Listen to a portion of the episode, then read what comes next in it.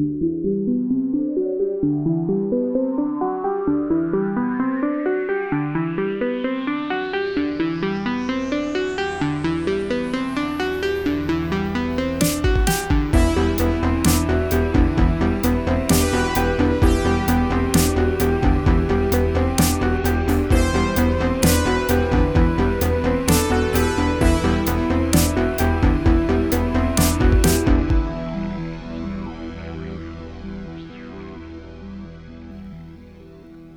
Julie. Bonjour Morgane, bonjour à tous. Ouais, bonjour à tous. Euh, bienvenue pour ce 14e épisode d'Harry Caméra et bienvenue à une nouvelle rédactrice euh, chez Première, car euh, Julie écrit dorénavant à Première. Ah bah c'est gentil. Alors j'espère que surtout que ça va se, se reproduire hein, et que c'est pas juste un texte comme ça en passant. Pour ceux qui veulent me lire chez Première, j'ai écrit sur Andrzej Zulaski, un cinéaste polonais que j'aime beaucoup surtout connu pour euh, Possession, je pense que c'est son film le plus connu, Possession. Ouais, et, euh, euh, l'important c'est d'aimer, mais un peu moins connu quand même. C'est vrai. Alors, bon, j'ai pas écrit sur Possession ni l'important c'est d'aimer, mais sur un film de science-fiction qu'il a fait sur le globe d'argent. qui est un peu perché avec des cosmonautes qui débarquent sur une planète. On suppose que c'est la Lune et en même temps, bon, ils se forment une tribu. je vous en dis pas plus, c'est dans le numéro là qui vient de sortir mercredi de cette semaine. Donc c'est euh, le premier avec la couverture euh, John Wick 4, euh, Keanu Reeves. donc c'est celui du mois de mars. Enfin voilà, si vous me lisez, bah, c'est super gentil à vous et, et je vous dis bonne lecture. Enfin, on n'est pas là pour parler de magazine, mais pour d'autres choses. Euh, Morgan, ah, si tu veux présenter euh, le sommaire. C'était la séquence euh, auto-promo. Voilà, bah oui, vu que c'est notre podcast, il faut bien qu'on en fasse un petit peu. non, mais c'était très cool. oui, bah. On a bien fêté ça. Ouais. Et d'ailleurs, pour juste pour vous dire, on est on est très content. Le, le podcast évolue pas mal en termes d'écoute euh, de manière positive. Donc euh, voilà, on espère que ça va continuer comme ça. Oui, on fait, on fait, on fait aussi les choses pour être écouté. Si c'est pour euh, que personne nous écoute, bon, c'est un petit peu triste. Donc on a un programme encore une fois chargé. et on a un sujet qui fâche qu'on a choisi particulièrement de, à propos, puisque c'était sur, le, sur les Césars. Donc ce sera un débriefing des Césars presque à chaud, soit au lendemain. Donc on espère que vous, vous apprécierez. Si la cérémonie vous a exaspéré, ben on va en remettre une couche.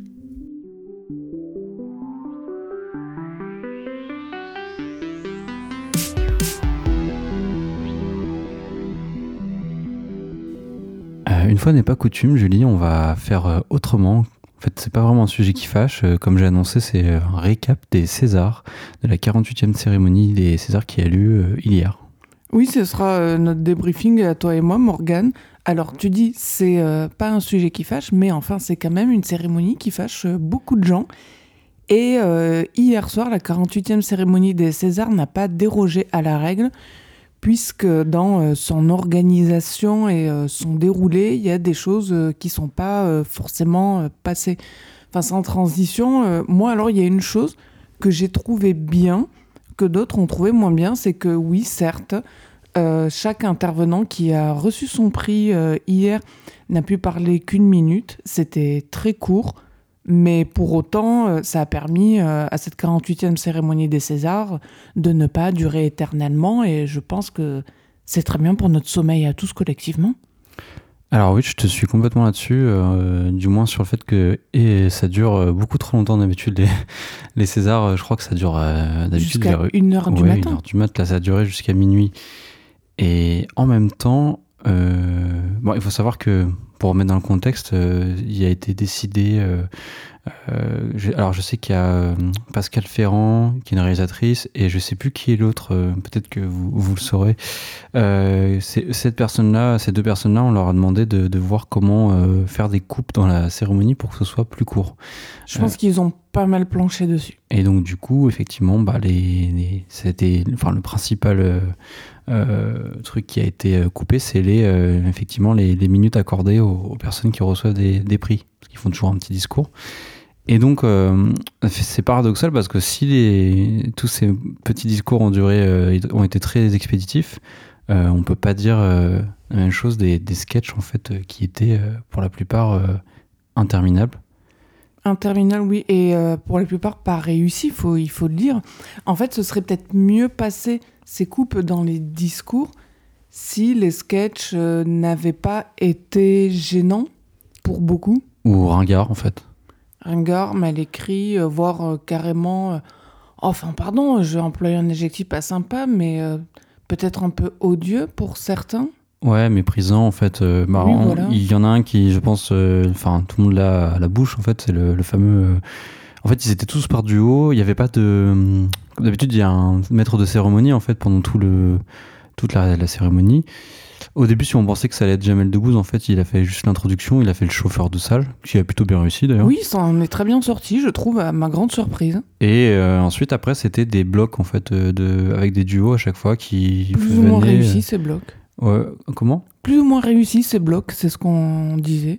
Enfin, Ah, il y a des duos qui marchaient bien, d'autres pas trop. Ouais, moi, je me souviens pas d'avoir euh, vu un duo qui a fonctionné, mais. euh, Non, mais il y en a certains à qui on peut peut-être trouver euh, deux, trois excuses, mais là, comme ça, je suis en train de chercher et effectivement, je te rejoins, Morgan, je trouve pas d'excuses. ils ont pas été tous bien mis. Enfin, c'était pas forcément que des bons duos. Enfin, je pense qu'ils voulaient faire des trucs un peu surprenants, des duos un peu surprenants.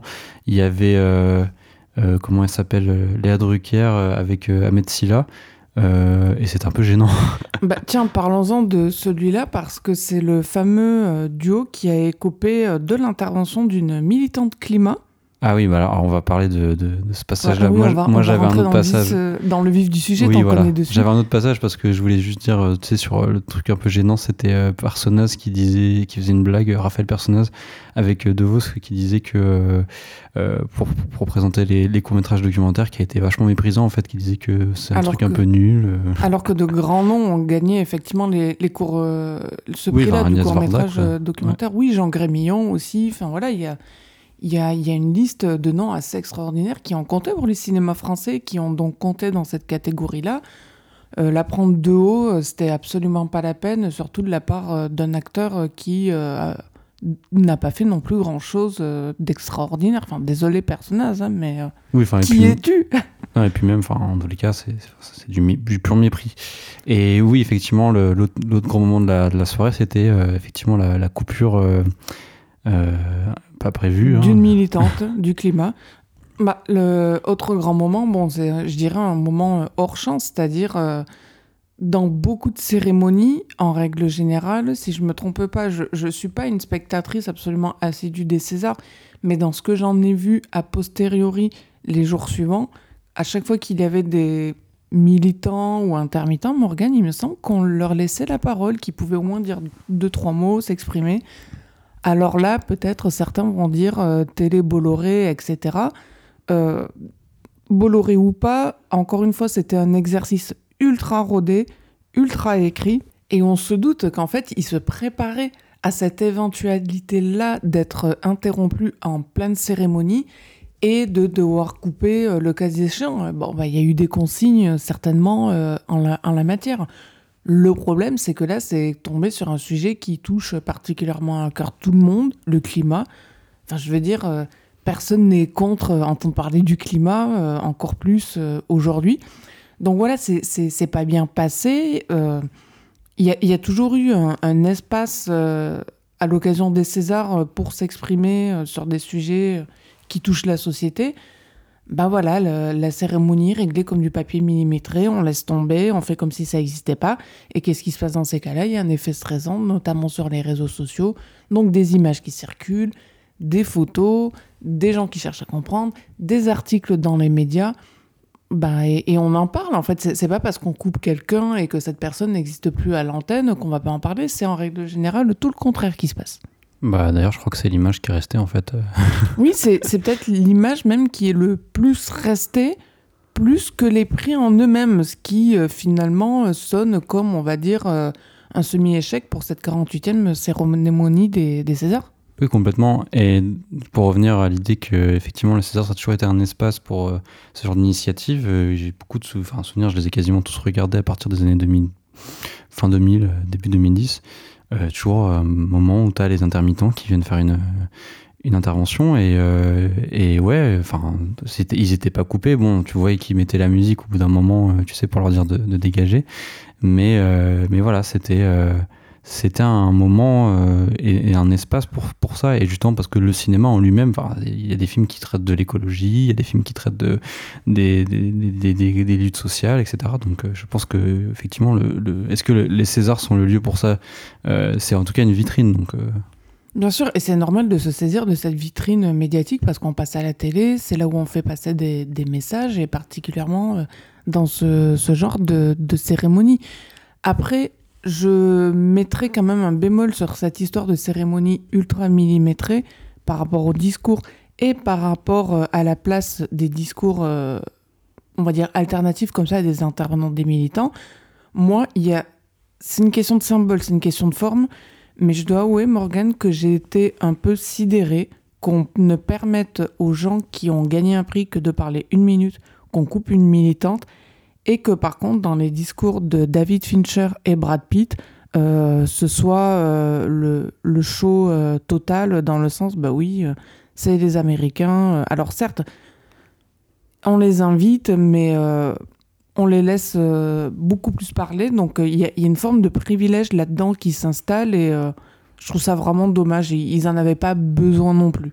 Non, et puis comme l'a dit Alice Diop, quand elle a reçu le, le prix euh, du César du premier film pour euh, Saint-Omer, euh, euh, effectivement, une femme noire qui reçoit un prix, bah, est-ce qu'elle aura droit qu'à une minute? Et bah ouais, c'est ça en fait, on va lui laisser qu'une minute alors que bah, c'est un événement en fait. Bah, alors que les deux hommes blancs débarqués outre-Atlantique, eux, ils ont eu droit à plus. Non mais c'est vrai, c'est ça qui s'est passé. bah tiens, Morgan, tu parles de Alice Diop qui a eu le, premier, le prix pardon, pour le premier film réalisé on en profite pour euh, transitionner sur les prix, si tu es d'accord?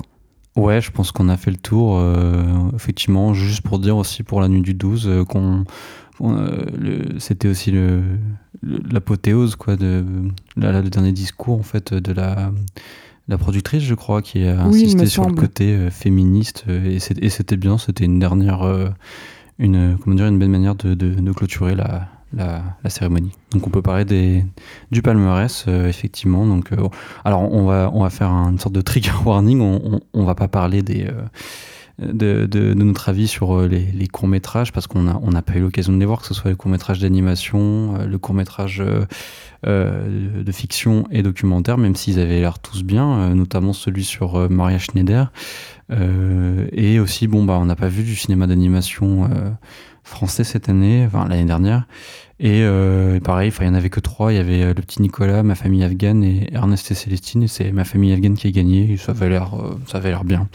Et visiblement, ça n'a pas eu de scandale sur Twitter au moment du prix. Donc, on va pas. Quitte à parler de manière générale des prix, je tenais aussi à dire que pour une cérémonie qui, sur le papier et avant son démarrage, ne semblait pas forcément mettre en avant les femmes, je trouve qu'il y a eu beaucoup de prix euh, qui ont été euh, donnés à des femmes et je trouve ça très bien. Euh, j'ai vu ça, donc il y a eu pour les costumes, il y a eu pour aussi la musique, et je crois que c'est pour la musique, celle qui a décroché le prix, elle a dit que ça faisait 38 ans, quelque chose comme ça, qui avait pas eu de, prix donné à la musique pour une femme. Je trouvais ça hallucinant. Ouais, pareil, j'étais un peu médusé. Ouais. non, mais c'est vrai. on est jeune en même temps. Donc... oui, oui, certes. Enfin, 38 ans, ça reste 38 ans. Donc, euh, comme toi, euh, j'en suis resté scié. Mais voilà, euh, il y a eu aussi des prix pour les femmes. Donc, bah, justement, on en parlait pour le, le court métrage documentaire, celui de Maria Schneider, pour le meilleur film de court métrage, pour euh, bah, le meilleur film d'animation du long métrage. Enfin, il y a, y a, eu beaucoup de choses euh, pour les femmes, donc costume, musique, euh, premier film réalisé, c'est très bien. C'est ça, montage aussi. C'est souvent des femmes, c'est vrai que c'est une profession avec beaucoup de femmes, mais voilà, c'est vrai qu'on a vu beaucoup de femmes monter sur les, le podium, enfin l'estrade, enfin et sur scène. Pour notre plus grand plaisir. Et ça a été effectivement un point positif. Après, bon euh, c'est les films aussi qui sont récompensés et aussi les, les techniciens, donc euh, c'est un peu des deux et c'était vraiment, euh, vraiment agréable. Et, et sinon, on peut commencer par parler des, des prix techniques. C'était un peu, enfin c'est toujours une rengaine, les, tout ce qui est costume et décor, ça va toujours à un film historique, en plus un biopic. C'était bah, Simone, Voyage du siècle. Et c'est comme ça à chaque fois. Pareil, les effets visuels, c'est souvent des films historique ou ce genre de choses. Il y a un petit côté running gag comme si le costume c'était forcément quelque chose d'historique. Alors après, tant mieux pour les, euh, ceux qui ont été récompensés. On Ah ne re- non, mais- retirera pas le prix, on ne dira pas que c'est pas légitime, mais c'est un constat que toi, Morgan, tu fais plus particulièrement, vu que, encore une fois, tu es un spectateur habitué de la cérémonie des Césars. Oui, c'est ça. Enfin, ça me fait toujours marrer. C'est quand je vois les, les nommés Il y a de la facilité. Et je me dis bon bah ça va être ça. Je crois que l'année dernière c'était euh, le film euh, mince euh, que je n'ai pas vu avec Benjamin Voisin. Ah oui, c'était les Illusions perdues. Oui, c'est ça. Celui qui avait gagné costume et décor, je crois. Enfin, tu vois, c'est Donc il semblerait que si vous voulez gagner un film de un prix du costume, il faut faire un film maximum 20e siècle. Au-delà, c'est fini, vous, vous, vous y arriverez pas. Et en même temps, c'est pas pour rien qu'on appelle ça des, des films à costume. C'est vrai. On peut toujours faire des films de costume du 21e, mais euh, vous êtes grillé pour les Césars dans tous les cas. Euh, sinon, pour euh, tout ce qui est musique et montage, on n'a pas eu l'occasion de voir plein temps. Après, de ce que j'ai entendu de la musique, ça avait l'air assez joli. Et le montage, il me semble que c'est un film avec un, truc un peu. avec une espèce de compte à rebours. donc, je peux comprendre aussi l'idée de, de faire donner un prix à un film avec un, un montage haletant. Euh, et, donc on, et puis les nommés n'étaient pas spécialement non plus euh, de ce que j'ai- que vu des, des, des, des grosses propositions de montage. Donc euh, Oui, c'est ce que j'allais 12. dire, euh, Morgane, soit dit en passant, Oui. euh, dans ce qu'on a vu l'année écoulée, alors on n'a pas tout vu en cinéma français, c'est pas possible. Je rappelle que chaque année, il y a au moins 200 films français qui sortent. Tu parce fais bien que chrono- Non, mais c'est vrai, les gens ne se rendent pas compte. Chaque année, c'est au moins 200, 220 films français qui sortent par an dans les salles de cinéma. Enfin, c'est énorme. C'est pas pour rien qu'on dit que le cinéma français est un des plus euh, prolifiques euh, au monde. Enfin, en vrai, c'est le même le, le plus riche en termes de quantité. Oui, oui, c'est ça, ouais. Et toi, tu dirais peut-être même en termes de qualité. Je, j'ai envie de te rejoindre aussi là-dessus. euh, n'en déplaise euh, Enfin, aux. Riche en quantité, non, parce que t'as le cinéma américain, le cinéma indien. Oui. euh, Enfin, 200 films par an quand même. Mais d'Europe, oui, voilà. Oui, allez, on va se cantonner à l'Europe. Enfin, 200 films par an, pour moi, je trouve que ça reste euh, énorme. Mais euh, pour ce qui est euh, ensuite donc du montage de ce, on n'a pas tout vu comme je le disais, mais de ce qu'on a vu, moi, j'ai pas vu effectivement des montages qui m'ont particulièrement marqué, comme je n'ai pas non plus entendu de bande son particulièrement marquant dans le cinéma français pour l'année écoulée. Je sais pas toi. Ouais, euh, peut-être juste celle de Pacifiction, euh, où il y avait un mélange de musique électronique et des trucs plus, euh, plus basiques, mais euh, ouais, c'était pas non plus la folie, quoi, niveau musique. Et montage, bon, bah, je vais encore dire pourquoi pas Pacifiction, parce que c'est vrai que quand on connaît les méthodes de tournage de Albert Serra, c'est quand même un sacré travail le montage, mais après. Effectivement, on- le, le- le film à plein temps avait l'air d'être bien monté pour le, pour le coup. Et- Là, tu parles, euh, Morgane, de Albert Serra. Oui. Euh, tiens, on va passer au, au gros nom du palmarès, si tu es d'accord. Oui, parce qu'il y a principalement 4 ou 5 films qui ont reçu des prix euh, cette année, et voilà. Ce Alors- sont des gros, non. Oui, bah, on, va, on va prendre le plus gros, le plus gros poisson, j'ai envie de dire, euh, La Nuit du Plus 12, de César, ouais. qui a euh, raflé énormément de choses. Donc, meilleur espoir pour euh, Sébastien Bouillon, meilleure adaptation, meilleur son, euh, meilleure réalisation et meilleur film, donc le doublé. Euh, mérité, pas mérité. Ah, j'ai oublié, pardon, euh, Bully Lanners, Oui. aussi meilleur acteur dans un second rôle. Est-ce que c'est mérité ou pas selon toi, Morgan Euh, tous les prix ou, euh, Attends, on va faire une. euh, alors, Bah, mais- Dans l'ensemble, Ouais. tous les prix, pas tous les prix, au, Bah, au cas par cas. Ma meilleure adaptation, c'est oui évidemment, c'est très bien. Enfin, c'est une adaptation d'un fait divers et d'un bouquin, enfin d'un fait divers qui a donné un bouquin et ensuite un, un film. Oui, l'adaptation est, est bien. Le, le film est solide. hein, L'histoire est l'histoire bien. c'est un bon film, on va C'est un film à thèse un peu, mais c'est quand même très, très, très bien fait. Au niveau du son, oui, et puis il y a un travail euh, notamment sur les enregistrements, donc euh, je peux comprendre aussi que euh, dans le film ils écoutent des enregistrements, donc je peux comprendre que le, son soit, so- soit récompensé. Je suis un peu plus tilté, mais je pense que tu es d'accord avec moi sur le, le meilleur espoir masculin, parce que bon, Bastien Bouillon, euh, 37 ans, il a plus de 20 films à son actif, pas forcément non plus des, des rôles marquants, je crois qu'il a fait pas mal de second rôles ou des, des, rôles, des troisièmes rôles même on peut dire. Disons que c'est un petit peu étrange quand la, la catégorie euh, du récompensé pour euh, un meilleur espoir est plus là pour comme consacrer la carrière de quelqu'un qui serait passé inaperçu que consacrer le fait que ce soit un espoir. En fait, c'est devenu un peu ça, ouais. Euh, T'as d'un côté ceux qui sont de vrais espoirs, qui, euh, qui débutent. Donc, euh, vraiment, on est d'accord, notre favori c'était Dimitri Doré pour euh, Bruno Redal. Oui, malheureusement, Bruno Redal n'a pas fait tant d'entrées que ça, ce qui a peut-être joué aussi dans ses chances d'être primé dans cette catégorie-là du meilleur Ah oui, espoir. C'était combien d'entrées environ, Bruno Redal Je sais plus, je crois qu'il y a moins de 15 000 entrées, donc c'est. Moins de 15 000. Par rapport aux 500 000 et quelques de La Nuit du 12, c'est. Oui, c'est proportionnellement, c'est pas pareil. C'est ça, non, et puis, euh, non, mais c'est vrai on va- Bastien Bouillon est très bon, hein, euh, mais c'est juste que moi, à la limite, il, il avait plus sa place dans les meilleurs acteurs. Et en même temps, effectivement, bah, Bastien Bouillon, c'est un mec qui a roulé sa bille, qui a fait euh, pas mal de courts-métrages, et d'ailleurs, le- il joue dans le court-métrage, euh, Qui a gagné voilà, qui a gagné euh, le meilleur court-métrage de fiction. Ça m'a d'autant plus fait marrer que j'ai lu dans une interview de lui, je sais plus dans quel média exactement, je crois que c'était sur Télérama, oui je lis beaucoup Télérama, euh, où il disait qu'il voulait continuer, malgré la nuit du 12, à jouer dans des courts-métrages qui lui plaisaient.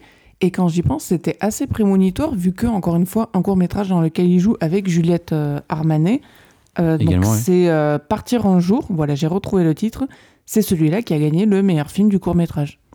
Oui, c'est ça. Et puis, et donc, du coup, euh, c'est merde de, oui, de, de lui donner une consécration et évidemment, éventuellement, mais je pense évidemment, un tremplin pour sa carrière. En fait, on risque de voir plus souvent Bastien Bouillon dans des premiers rôles au cinéma. Tant mieux pour lui, il le France. mérite aussi. Et sinon, bah, tu me demandais ce que je pensais. euh, bah, le second rôle, Boulinor, ça fait, pour moi, c'était une évidence. Bien sûr. Euh, bah, c'est un peu lui qui crève euh, l'écran dans le film. Bon, bah, il y a. Bastien Bouillon, oui, mais il a un, une, un rôle à fleur de peau dans le film. Euh, voilà, c'est très. Le, le duo fonctionne très bien, Morgan, je trouve, dans Oh. La Nuit du 12. Ouais, c'est l'une des forces du film. Et sinon, bah ouais, la réalisation, je t'avoue que moi j'ai fait une blague sur les réseaux, j'ai trouvé, j'ai dit que la récompense était un peu molle. Euh, Tu es le seul à avoir osé, Morgan. Bravo pour euh, ta subversion. Parce qu'on va pas dire que le film est, est très agréable, c'est une enquête qui est très bien menée, mais je trouve que les- la qualité du film est plus dans son écriture que dans Bien sûr. sa réalisation. Je te rejoins. Euh, même s'il y a des belles séquences, notamment toute l'introduction, tout, tout le, le- le moment où la fille se fait attaquer, enfin il y, a il y a une vraie inqui- inquiétude qui est créée, etc. Mais ensuite, après, on est dans un truc un peu plus classique. Et euh, voilà, enfin c'est c'est dommage. Après, Bah, bon. euh, On va pas tourner autour du pot, mais réalisation sur le papier et par rapport à ce qu'on a vu, Pacifiction d'Albert Serra nous semblait plus digne d'être récompensé dans cette catégorie-là que La Nuit du 12 de Dominique Moll. Voilà, c'est un, enfin, c'est un coup de force euh, en termes de mise en scène. Donc euh, voilà, pour moi, c'était l'évidence. Après, euh, après c'est vrai qu'en 2021, ils avaient mis en place une, règle où on pouvait pas donner le même prix à la réalisation et au, et au meilleur film.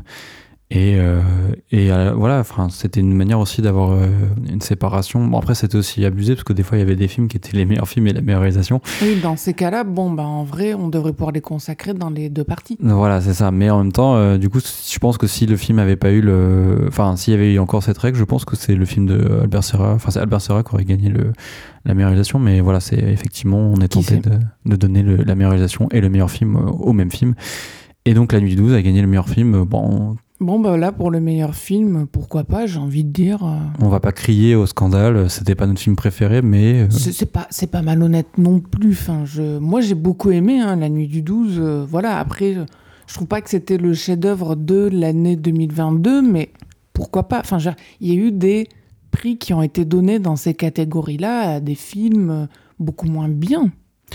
Complètement. euh, et puis même, c'est enfin, pour le message, le symbole, enfin, c'est quand même un film assez fort sur le, les féminicides. euh, et voilà, c'est tout un symbole de donner ce, prix. Hormis donc la nuit du 12, on va passer aux autres prix. Euh, on va prendre ceux qui ont eu peu de prix. Par exemple, le meilleur premier film. Alors là, Saint-Omer, c'était assez. donc de Alice Diop, c'était assez attendu, mais amplement mérité, je trouve. Complètement. euh, bah, on, en avait parlé à Caméra dans un épisode précédent. euh, Le film est très maîtrisé pour du film de procès, même si on avait un peu plus tilté sur l'introduction d'un personnage euh, secondaire qui est une écrivaine qui assiste au au procès, euh, qui c'est un dispositif un peu lourd, mais sinon tout le film euh, était passionnant. euh. Oui, et quand, bon, quand on avait dit ça, c'était à faire un peu dans le, dans le détail. Enfin, on est là pour ça, tu me diras, c'est à ça que ça sert de, de, de parler des films. Mais oui, là, euh, enfin, superbe film, euh, super euh, manière aussi de poser sa caméra, super photo. Enfin, je, voilà, il y, y avait quelque chose de vraiment, vraiment prenant dans Saint-Omer. Moi, il m'avait captivé ce procès. Et puis ça, ça consacre euh, Alice Diop, euh, qui est une réalisatrice qui est, bon, on en parlera juste après, mais oui, qui est une réalisatrice qui a fait euh, déjà des documentaires. En soi, ce n'est pas son premier Voilà, film. C'est ça que je voulais dire. Euh, ça fait, euh, elle- ça fait, Alice Diop, elle a plus de 40, enfin, peut-être pas encore 40 ans, mais ça fait déjà presque 20 ans qu'elle fait du cinéma, en fait. Elle faisait des courts-métrages documentaires, donc euh, elle a notamment gagné le, le prix du court-métrage documentaire il y, a, il y a quelques années. Comme Et- quoi, euh, contrairement à ce que dirait Raphaël Personnaz, ce n'est pas une catégorie ingrate. Ouais, je pense qu'elle a dû tilter d'ailleurs quand il a, il a Oui, fait j'aurais bien aimé voir euh, sa réaction euh, face à la caméra. Euh, Elle devait être comme celle de Ménochet qui a deux de l'inné de la tête en, en, en ayant l'air affligé. Ouais, assez, assez, assez exceptionnel comme réaction. Et, euh, et voilà, donc euh, du coup, c'est la, la, la consécration d'Alice Diop euh, après son Grand Prix à Venise, sa nomination pour l'Oscar du meilleur film français. Euh, Enfin, sa non-nomination, mais sa sélection pour représenter la France aux Oscars, voilà. Et, euh, et voilà, ce prix, euh, on, espère, et de toute façon, ça va arriver, qu'elle va ensuite faire d'autres films et qu'on la verra dans la catégorie reine du meilleur film. Et, non, enfin, un, peu déçu quand même de ne pas avoir vu Gus Langui Malanda. Gagné pour le meilleur espoir euh, féminin. Ouais, c'était euh, Nadia Tereskiewicz qui, du coup, a un peu le syndrome euh, Bastien Bouillon. On l'avait déjà vu dans quelques films, un peu moins, hein, elle est plus jeune. Et elle avait joué dans un film que j'ai pas vu de Dominique Moll, euh, Seules les bêtes, c'est ça? C'est ça, c'était son précédent. Donc, euh, déjà, elle, elle crevait l'écran dans le film. Donc, euh, Elle sera bientôt dans le prochain Ozone qui va sortir d'i- d'ici pas longtemps, je crois, un mois, jours, comme ça. Ah non, quelques non, non, jours il sort début mars. Ouais, ouais, avec euh, Rebecca Marder, contre qui elle était justement euh, bah, dans la catégorie meilleur espoir féminin. Et ça, pareil, euh, je pense que tu es d'accord, enfin, c'est mérité en soi, même si on, a sûr. préféré Gus Lagi Melanda, mais euh, voilà, c'était le, le point fort de- des Amandiers, D'ailleurs, quitte à parler des amandiers, pour, je vais faire mon gala Voici People, mais je pense que comme d'autres, on, aura noté l'absence remarquable de Valéria Bruni-Tedeschi pardon, euh, à la cérémonie. Elle n'était pas présente. Oui, alors que son film était euh, nommé euh, meilleur film. Dans pas mal de catégories, je crois. Ouais, euh, je crois que non, juste meilleur film en fait. Ah, il n'y en avait pas plus? Ouais, alors aussi, Il y avait les prix techniques aussi. Ah, mais- tu vois, enfin, il y en avait plusieurs. Quoi. C'est ça. Mais, euh, mais qui la concernait, elle, vraiment, c'était meilleur film. Et, euh, et du coup, oui, elle n'était pas là, mais ça me semble assez logique au final, après ce qui s'est passé avec Sofiane Benasser. surtout qu'elle est sous le. Enfin, elle est, part- elle est comment dire, montrée du doigt, quoi, parce que Bien sûr. en partie responsable. Euh, le documentaire Retour à Reims, euh, qu'on n'a pas vu, mais dont on a très envie de, de, de voir. euh, Ça fait très très envie. C'est euh, donc Retour à Reims qui a gagné le meilleur film documentaire, qui apparemment parle des ouvriers au XXe siècle. Je n'en sais pas plus. Mais avec les- des images d'archives. ouais. Voilà, avec des images d'archives. Mais donc ce qui a été montré à la cérémonie, enfin on le redit, ça fait envie. Au passage, j'ai trouvé que les mont... Enfin, c'est du détail, mais là, à cette 48e cérémonie des Césars, j'ai trouvé que les montages qui étaient faits pour les annonces de prix, avec des dessins, du motion design et compagnie, enfin voilà, c'est le genre de personnes qu'on remercie jamais. Moi, je voulais les remercier de, leur travail, euh, parce que je trouve que les annonces de prix et euh, toute cette écriture-là euh, autour euh, justement des nominations, des annonces de prix, c'était vachement bien fait. Il n'y avait rien à envier pour le coup à des cérémonies américaines comme les Oscars. Je trouve que c'est là que cette 48e cérémonie était le mieux réussie. C'est tout ce travail qui a été fait dans euh, voilà les nominés, leur- leurs annonces, etc. Vraiment très bien. Merci à vous. et, un peu moins content quand même des, des montages. Enfin, celui de Godard était quand même assez, assez basique. Bon, après, c'est, tu mets du Godard, c'est génial dans tous les cas, mais, mais, mais euh, c'était pas le, le meilleur montage du, de, de la cérémonie, ça. Mais, euh, Non, mais après, enfin, un bon, peu un hypocrite aussi. Mais, euh, Oui, ah bah, complètement. Je veux dire, euh, moi j'ai adoré le, le montage du Godard où il y avait je ne sais plus quel film qui est passé sur les patrons qu'il fallait séquestrer. Ça a duré une demi-seconde sur Canal+. Enfin, je me dis, Godard, même dans la mort, aura enquiquiné Bolloré. Et puis comme d'hab, Godard, on met, on met beaucoup années 60-70. Comme s'il n'avait rien fait après. Un petit peu 80, mais tout ce qui est euh, années 90, 2000, 2010 même, euh, Il n'existe pas. ça n'existe pas. Et euh, enfin, on va dire, ils ont cité l'histoire du cinéma, mais vraiment de manière euh, succincte. Enfin, c'est un peu, euh, un peu dommage. Enfin bon, on va pas, on va pas, on va pas parler de ça euh, pendant des heures. hein. De toute façon, euh, Godard n'aimait pas les les prix, n'aimait certainement pas les Césars, et les Césars ne l'aimaient pas vraiment non plus. Donc, je pense que c'est de bonne guerre. Bien sûr. Euh, si on veut revenir sur les prix, euh, on n'a pas vu l'innocent, mais euh, on s'en doutait qu'il allait gagner quelques prix. Meilleur scénario original, oui, bah, je ne suis pas surpris. Ça, apparemment, c'est une très bonne comédie, donc qu'elle soit récompensée, c'est. Puis c'est une comédie de braquage, donc euh, il y a un côté sûrement, de suspense dans le film, donc euh, euh, qui gagne le scénario original, ça me semble logique. Et surtout, bah, Noémie Merlan, on avait eu l'occasion de voir quelques images d'elle dans, dans le film et euh, elle, elle avait l'air assez exceptionnelle. Donc euh, je pense que tu es d'accord que c'est pas un, un- un scandale qu'elle ait gagné le prix. Puis Noémie Merlan, c'est quand même euh, Bah, une c'est une actrice actrice montante, qui quoi, est, donc, oui, complètement, qui est en pleine Ascension. ascension. Je cherchais le, le mot, je, je pensais pente ascendante, mais, mais ça ne passe pas. Non, non, mais une actrice, oui, en pleine ascension, je suis d'accord. On l'a vu, par exemple, là, dans, très récemment, euh, dans Tar avec Kate Blanchett. Enfin, Ouais. euh, Et pas seulement en France, oui, c'est ça. ouais. Bien sûr, moi je me rappelle en fait à l'époque de Portrait de la jeune fille en feu, euh, le public misait tout sur euh, Adèle Haenel. on disait qu'elle avait un agent qui allait la propulser dans le cinéma américain.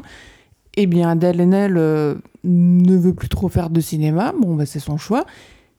Mais en revanche, c'est Noémie Merlan qui tire son épingle du jeu avec des choix surprenants que je n'ai pas tous vus. Il y a eu euh, C'était quoi Jumbo, mais pas que. Là, il y a L'Innocent où elle a apparemment prouvé que euh, elle était aussi très douée euh, en comédie. Et donc, dans le cinéma américain, elle est en train de creuser sa place. Enfin, ça fait plaisir, on est très content pour elle, et, et tant mieux si elle a gagné son prix de la meilleure actrice dans un second rôle à la cérémonie, la 48e cérémonie des Césars. Euh, quitte à passer Morgane pour des escrocs, nous n'avons pas vu non plus Revoir Paris, mais nous sommes très contents pour Virginie Efira.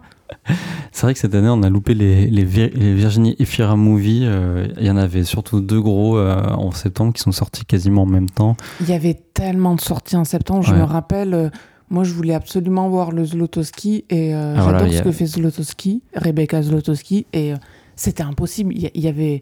Enfin, je dis il y avait trop de choses. Attention, quand je dis il y a trop de choses, c'est toujours très bien qu'il y ait trop de choses. Mais malheureusement, euh, bah, le- notre temps euh, n'est pas extensible. Ouais, et puis en plus, euh, c'est du film de femmes, on a, on, a, on a tendance à vouloir aller les voir parce que bah, parce qu'on aime bien ça. Et euh, les enfants des autres, non, on n'a pas non plus vu. D'ailleurs, il n'était pas nommé, les enfants des autres, c'était Revoir Paris, mais je pense C'est aussi vrai. surtout parce que le thème, le sujet de Revoir Paris est un Ce peu qui plus a lourd. choqué donc, euh, le Rebecca Zlotowski, euh, Les Enfants des Autres, qui n'ait pas été nommé euh, comme d'autres dans euh, la catégorie. euh, c'était laquelle? C'était meilleure réalisation? Il y avait que des hommes? Ouais, que des hommes, aucune femme. Bah voilà. Meilleur film, il y avait juste celui de Tedeschi, mais ouais, non, mais Virginie Fira, c'est c'est la conse- Je disais, c'est le, le syndrome, le syndrome DiCaprio, quoi. On... Bah, elle est quasiment nommée chaque année. Il fallait Ouais. bien à un moment ou à un autre qu'elle ait un prix. Et pour revoir Paris, encore une fois, on l'a pas vu, mais ça a pas l'air malhonnête du tout. C'est le mot de la soirée, pas malhonnête. Ça a pas l'air malhonnête et, et en même temps, c'est pas non plus peut-être sa plus grande prestation, mais voilà, elle a, elle a reçu le prix, euh, tant mieux pour elle, on est content. Voilà, c'est super. Alors, dans ce qu'on a vu, en revanche, Morgane, euh, on va peut-être dire deux mots sans en faire trop parce qu'on est quasiment les seuls à ne pas l'avoir aimé. Le meilleur film étranger, Asbestas. Tu veux dire le, le meilleur film français en langue, euh, pardon, le meilleur film étranger en langue française Oui, et rien que ton lapsus euh, montre bien euh, à quel point c'est le mélange des genres côté nationalité. Oui, alors on va dire un, un peu comme Albert Serra qui a fait Pacifiction. Euh, Sorogoyen a fait un film. euh, bon, pour le coup, il se passe en Espagne, lui, donc euh, et puis c'est majoritairement une production espagnole. Mais euh, oui, effectivement, il y a Marina Foïs, Denis Ménochet, il y a aussi la- l'actrice qui joue leur fille, euh, qui est, française. Euh, voilà, c'était globalement un film euh, franco, enfin hispano, hispano-français, euh, si on veut mettre le, le côté espagnol en, en avant. Oui, Franco, c'était bizarre, l'a dit comme ça. oui, pour un film espagnol. Euh, et, euh, et voilà, enfin, c'est un peu dommage que bon, ce soit le film le moins étranger du lot qui, qui gagne le prix, quoi. Bah, ça a l'air aussi d'être le genre de prix que les Césars sont capables de remettre un meilleur film étranger. C'est-à-dire c'est un film étranger, mais pas tout à fait. euh, et donc euh, c'est très César euh, compatible. Ouais, complètement. bon, nous, personnellement, de, ce qu'on avait vu dans la liste, on voulait que ce soit IO, mais, mais bon, il n'a pas gagné. Tant pis pour l'âne et tant pis pour la condition animale. Au moins, ça n'a pas été euh. Voilà. Oui, Voilà un prix on a échappé pas. au pire. Euh, non, pas au pire. Non, non, pour le coup, j'ai préféré sans filtre quand même euh, à Asbestas. Ouais, mais je crois que je préfère quand même Sorogoyen euh, que. que. Que Oslo comme. Ah bah, c'est une question de, de personnalité. Et donc, si ça te va, Morgane, on va conclure sur notre cher Benoît Magimel, qui a réalisé une première euh, dans l'histoire des Césars en remportant deux années de suite le prix du meilleur acteur, et là en l'occurrence pour Pacifiction de Albert Serra, Tourment sur les îles. Ouais, euh, Benoît Magimel qui réalise le back-to-back, comme on dit au- dans le sport.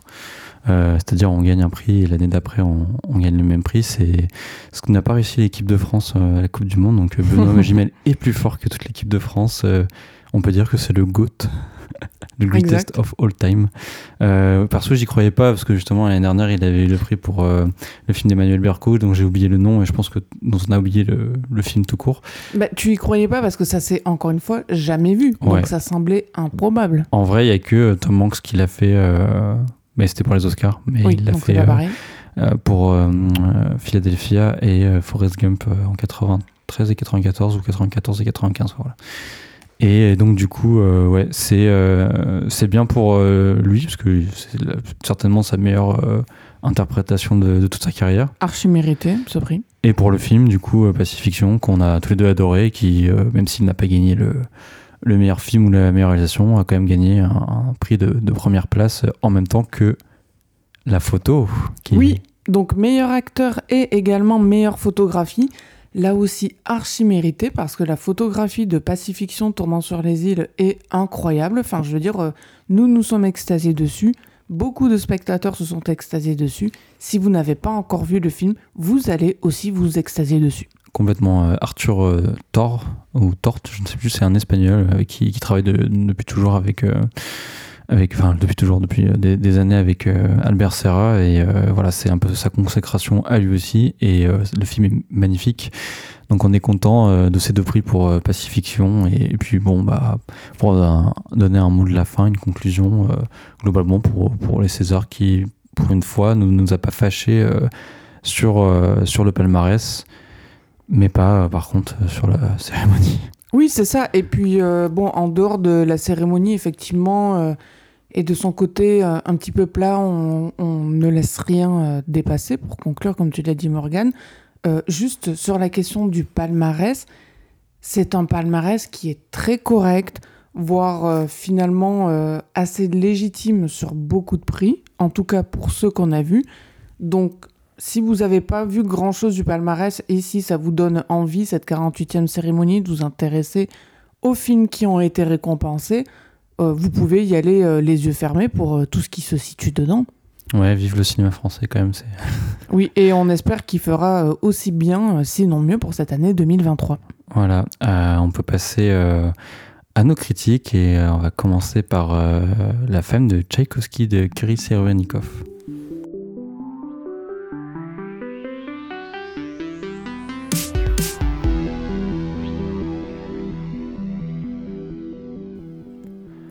Premier film en costume du metteur en scène de théâtre, d'opéra et réalisateur russe Kirill Serebrennikov, La femme de Tchaïkovski est reparti bredouille du dernier festival de Cannes. Une habitude euh, chez le réalisateur qui était déjà reparti bredouille pour Leto et La fièvre de Petrov. Alors ça, c'est vraiment pas gentil, Morgane. Oui, ça amorce un peu notre, euh, notre point de vue sur le film. Le pauvre. Ouais, donc euh, cette fois, il est distribué en salle par Backfilm et c'est un projet de longue date euh, donc euh, qu'il tenait euh, à faire depuis longtemps, adapter à l'écran la vie du compositeur du Lac des Cygnes. C'est chose faite euh, donc avec la femme de Tchaïkovski, même si, comme son nom l'indique, il se concentre davantage sur la femme du compositeur qui connut un destin particulier. Peux-tu nous en dire plus, Julie? Oui, alors on est à la fin du 19e siècle en Russie, c'est-à-dire la période des, euh, classiques russes, des Tchekhov, des Dostoïevski et j'en passe. Euh, donc période dans laquelle le compositeur Piotr Ilyich Tchaïkovski euh, est en vogue, mais toujours pas marié, donc a priori sur le papier c'est un bon parti. Antonina euh, Milukova, qui l'aperçoit une fois, tombe subitement amoureuse de lui, c'est le coup de foudre. Elle le poursuit, elle obtient sa main après une demande en mariage un peu particulière, sauf qu'on comprend très vite que Tchaïkovski préfère les hommes aux femmes et que leur relation est vouée à l'échec au grand Dan de sa femme. C'est seulement le deuxième film euh, de Serebrennikov que je découvre, après Leto en 2018. Euh, J'ai pas vu son premier long métrage, euh, Le Disciple, que toi tu as vu, Julie? Oui, je confirme. Et on avait loupé la fièvre de Petrov euh, fin 2021. parce Je crois que c'était très long, non? De quoi? La fièvre de Petrov. Ouais, deux- enfin deux heures et demie, donc pas, pas tellement plus que le film. Ah non, bah j'ai rien dit. C'est surtout que c'était sorti à un moment donné où il y avait plein, plein, plein de films euh, en décembre 2021, donc euh, voilà. C'est vrai. Euh, et je dois avouer que moi, de mon côté, je sature déjà de son cinéma. Euh, si Leto m'avait un peu charmé par son côté bah, clipesque, on va dire, parce qu'il y avait des, des séquences de, musicales euh, tournées comme des clips, en, souvent en plan séquence. Ce côté un peu aussi fun, rock'n'roll. Je trouve que le, le style virevoltant de Serebrennikov montre toute sa vanité dans, dans- dans ce drame, euh, drame corseté comme euh, la femme de Tchaïkovski. La mise en scène n'apparaît comme un m'apparaît comme un cache-misère qui, qui masque justement un manque d'idées de mise en scène. Pour vous expliquer, le film est, est découpé en deux types de scènes. Donc on a d'un côté les, les scènes découpées de manière classique, euh, souvent des dialogues en chant contre chant. Et de l'autre, on a ces nombreux plans séquences où la caméra navigue entre les personnages. Euh, C'est très artificiel, on, ne voit effectivement que le dispositif et, la chorégraphie de la séquence. En fait, le- les plans séquences euh, chez Serebrennikov, moi j'ai eu une impression de. Enfin, il, faut dire aux gens qui nous écoutent d'imaginer euh, une immense scène de théâtre, enfin des, des planches, quoi, un truc immense, et comme la caméra qui se déplacerait sur un seul et même unique sol. Moi, ça m'a fait cet effet-là. Oui, c'est ça, il y a comme un décor qu'on va arpenter euh, et un seul et unique décor. Tu veux dire que tout le décor Oui. du film, voilà, c'est ça, et un seul et unique décor. Oh, non, mais oui, c'est ça, ça donne cette impression-là. Et, euh, et du coup, donc, ouais, on navigue euh, entre les personnages et euh, tout est millimétré, évidemment, puisque Serebrennikov fait même des ellipses au sein des plans. Donc, rien de plus simple, la, caméra va se focaliser sur un élément du décor ou un personnage quelques secondes. Euh, souvent d'ailleurs le visage de- d'Antonina et en hors cadre en fait. On on devine que euh, les, les- les petites mains euh, se dépêchent pour changer le décor. Du coup en fait ça va donner un changement Une- ellipse Et puis même une impression de, de, de continuum, quelque part, qu'on s'arrête jamais, que ça virevolte. ah oui c'est ça. Enfin, l'idée c'est que enfin, c'est c'est ostentatoire. On sait qu'on est dans le même plan tu vois Voilà, mais ça n'a rien à voir, mais forcément, quand euh, tu es en train d'en parler, là, Morgan, ça me fait un peu penser à Birdman. Il y avait cette même impression euh, là-dedans de caméra comme ça qui sinue. Et, et du coup, bah. euh, Bon, Birdman, après, il me semble de mémoire que c'était un peu du faux plan séquence qui avait l'air d'un vrai plan séquence.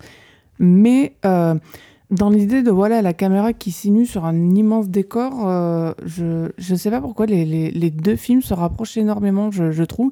Et par extension, sur ce que tu dis, sur euh, l'aspect millimétré du film, je crois qu'on peut de toute façon pas écrire un film comme ça en le basant énormément sur les plans séquences euh, sans en faire quelque chose de très euh, écrit à ce niveau. ah non c'est ça et puis enfin je vais juste rebondir sur ce que tu disais sur Birdman effectivement ça se ressemble énormément et c'est aussi un film très théâtral on va dire C'est dans, vrai. ce concept euh, notamment sur un acteur de théâtre Ah bah oui, très Voilà. original. c'est ça. Et, euh, et oui, non, après, ce qui est marrant, c'est qu'on dit que c'est millimétré, mais en même temps, il y a un côté un peu, euh, on va dire, un peu euh, aléatoire. Quoi. Et apparemment, il y a la caméra, on sait pas trop ce qui cadre. euh, euh, une séquence euh, où ils se, ils, sont- ils se marient. Et euh, on va filmer euh, les mains des, des personnages, on va filmer le- ensuite leur visage, le, et d'autres personnes dans le décor. Enfin, il y a un côté un peu, euh, je tourne énormément de choses et je, je fais un C'est montage vrai par-dessus. que ce, quand tu en parles là, ce n'est pas forcément signifiant en termes de cinéma. Et là encore, euh, ça donne de l'eau à ton moulin. Comme quoi, il y, y a des gens qui vont crier euh, en nous écoutant, comme quoi la femme de Tchaïkovski, c'est plus du théâtre filmé que du cinéma en soi. Parce que je veux dire, la mise en scène, c'est quoi? C'est si on filme des choses et elles ne signifient rien, il y a pas, il y a, on va dire, c'est une mise en scène pauvre. Enfin, quand on dit il n'y a pas de mise en scène, c'est comme dire euh, d'un plat, euh, oh euh, ce plat n'a pas de goût. C'est pas qu'il a pas de goût, c'est qu'il a un goût tellement léger qu'on dit qu'il a pas de goût. Donc là, bon, bah, c'est pareil pour le, cinéma. Et, je pense qu'il y a ce côté-là dans, dans le film, c'est qu'il n'y a pas assez de signifiant en fait en termes de mise en scène. Et c'est ça. Et euh, alors, à la fois, c'est pas, enfin, c'est paradoxal. Il y a quand même du signifiant, et mais il y a aussi des passages où j'ai l'impression qu'il filme un peu euh, aléatoirement, donc, euh, comment, on, peut dire, comme un, on dirait une, il y a un côté un petit peu creux. Une pièce de théâtre filmée, voilà, c'est ça. C'est mm-hmm. il y a un côté un peu tournage d'une représentation. Voilà, c'est ça que je cherchais. Et donc, effectivement, bah, la sensation qui, pour moi, existait déjà devant Leto, elle est complètement décuplée ici, et on a l'impression de voir du théâtre contemporain filmé, parce que le contemporain, il a son, son, rôle dedans, dans le, son importance. Et bon, en soi, le théâtre contemporain, c'est très bien. Enfin, je moi, ah. j'ai rien contre le théâtre. Non, rien, on critique pas le théâtre, non. On critique, euh, enfin, je veux dire, même Serebrennikov, euh, fondamentalement, j'ai rien pour lui. Euh, Morgan, tu n'es pas pro-Poutine. non. Moi non plus. Euh, voilà. Enfin, je j'ai rien euh, contre ce réalisateur. En tout cas, tu as balancé la sauce d'emblée. J'ai envie de dire, j'ai pas forcément grand chose à rajouter, mais heureusement, j'ai des choses à dire malgré tout. Euh, j'ai un rapport ambivalent au cinéma de Serebrennikov. En fait, des trois films que j'ai vus de lui, donc je compte pas effectivement La fièvre de Petrov, avec le recul, j'en ai aimé aucun, sans les avoir particulièrement détestés non plus. Et pourtant, à chaque fois que Serebrennikov vient avec une nouveauté, j'ai envie euh, de me déplacer, d'aller la voir parce que ses projets m'attirent euh, sur le papier. C'était d'autant plus le cas avec la fan de Tchaïkovski, je l'ai déjà dit. Euh, j'adore les films de costumes et en plus, j'écoute pas mal de musique classique. Donc, bon, je suis censée être le spectateur, enfin, en l'occurrence, voilà, c'est ça, la spectatrice type pour ce genre de film. Le cœur de cible. Oui, le, cœur de cible, tiens, comme on dit en, termes marketing, c'est parfait. Et euh, c'est pourtant tout le contraire qui s'est passé avec La femme de Tchaïkovski, comme euh, pour euh, ses autres films, et pour les motifs que tu as exposés, Morgane, mais sur lesquels on va, on va revenir un peu plus longuement. Dans la liste des surcouches du film, je mentionnerai par exemple la musique, la fameuse musique classique. la femme de Tchaïkovski, c'est un sacré boucan à lui tout seul. Euh, malgré la partition essentiellement euh, basée sur euh, le travail de Tchaïkovski lui-même. On est étouffé, on est complètement enseveli sous le son. Il y a beaucoup, beaucoup de sons. C'est-à-dire, le, but, c'est d'appuyer pour dire ceci est un drame, c'est dramatique. Oui, enfin, j'ai compris, il y a l'image. Après, on va me rétorquer oui, mais c'est un film sur un compositeur, donc c'est normal qu'il y ait la musique. Oui, enfin, il, pourrait, il pourrait doser, en fait, le, sa gestion de, des partitions musicales. Mais bon, il y a, beaucoup, beaucoup de, sons. Enfin, moi, je, me suis sentie euh, vraiment... Euh, Submergée Ensevelie, ouais, sous, sous ces musiques-là. Et en même temps, euh, il y, a, un côté, comme pour le son, où Serebrennikov appuie parfois trop sur les choses. Par exemple, on, on perçoit quelque part la pourriture au niveau de cette relation qui, qui a un espérance qui est voué à l'échec via des mouches qui se baladent sans cesse pendant le film. Et non seulement on les entend, les mouches, mais en plus, au cas où les entendre ne suffisait pas, on les voit se poser euh, sur euh, l'acteur qui joue Tchaïkovski lui-même. Est-ce que c'est indispensable de faire ça? Enfin, C'est trop, c'est beaucoup trop. C'est une fausse bonne idée en fait. Je trouve. Parce que il n'y aurait pas eu tout ça, ça aurait pu être une bonne idée, mais en fait, c'est encore un élément parmi d'autres qui font que ça devient un peu chargé. voilà, le film manque de mesure sans être non plus dans le baroque, et du coup, il y a là quelque chose que j'ai trouvé euh, de très artificiel, sans extravagances non plus. Enfin, c'est pas extravagant, c'est très bizarre. C'est ça, en fait. Le film n'est pas du tout extravagant. Le film est très lourd, très pesant, en fait. Donc, euh, il n'y a mm. pas d'extravagance. C'est la, la, frontière est, mince entre les deux, mais, mais ça manque, en fait. Si on veut en faire autant, je pense qu'il faut de, de l'extravagance. Et donc, euh, j'ai été euh, vraiment submergé par euh, sa surenchère. Ouais. Alors, moi, je tiens juste à dire que le théâtre, tu disais, je n'ai rien contre ça. J'ai rien contre les films qui ont des dispositifs théâtraux. Et j'aime beaucoup les films de René, par exemple, les derniers, à la fin de sa carrière, c'était plus théâtral que qu'au début. Mais en fait, le problème, c'est que. Et alors, justement, pardon, Morgane, je te coupe, mais pourquoi, en, en en, quelques mots, pourquoi des dispositifs théâtraux, ça marche chez René, attention, question piège, et ça marche pas forcément chez Serebrennikov. Oui, ce que j'allais dire justement, le... Ah, t'inquiète pas.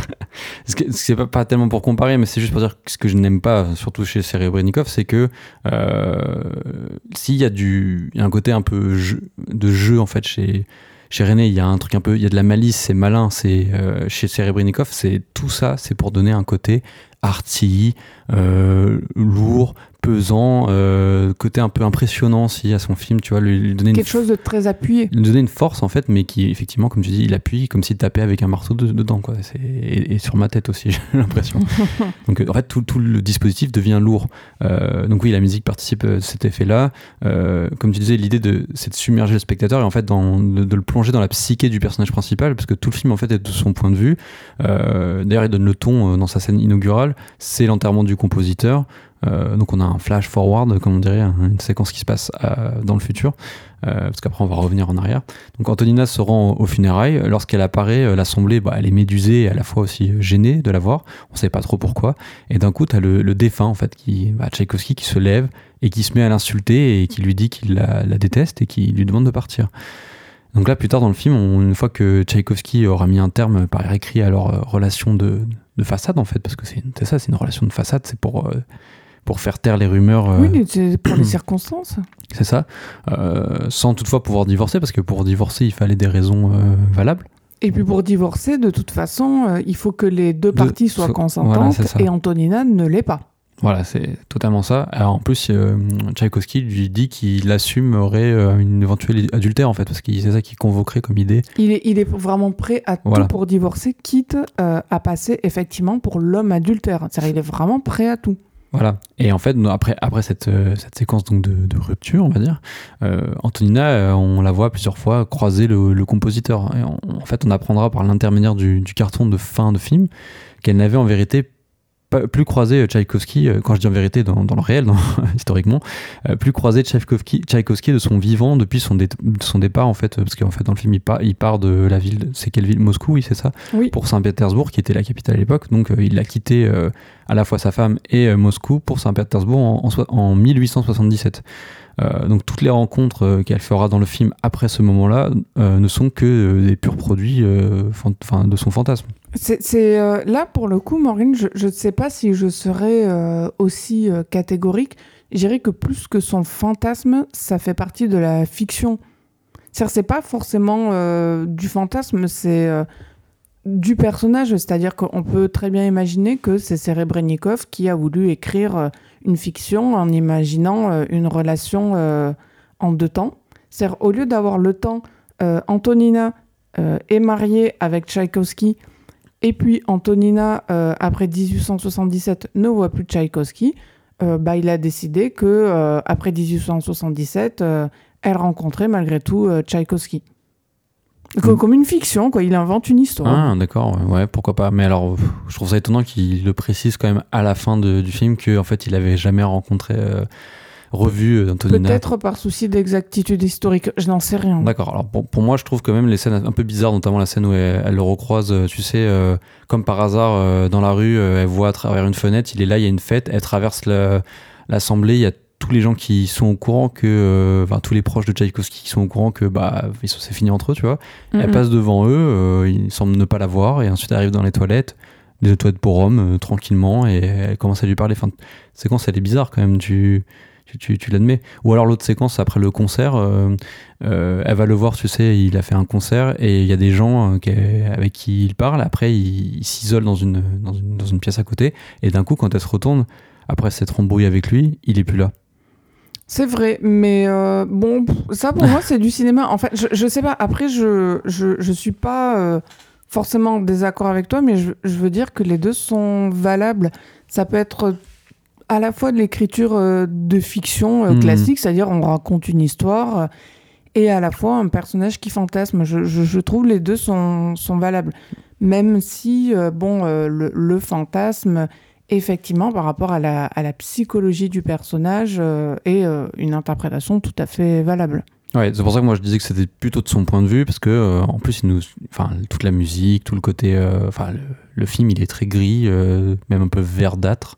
C'est vrai. Un peu comme s'il était maladif, le film. Oui, bah, on, on en revient à la fameuse pourriture, des Voilà. mouches, etc. On, on nous fait ressentir complètement le mal-être de son personnage, et donc c'est sombre, pesant, euh, emphatique aussi.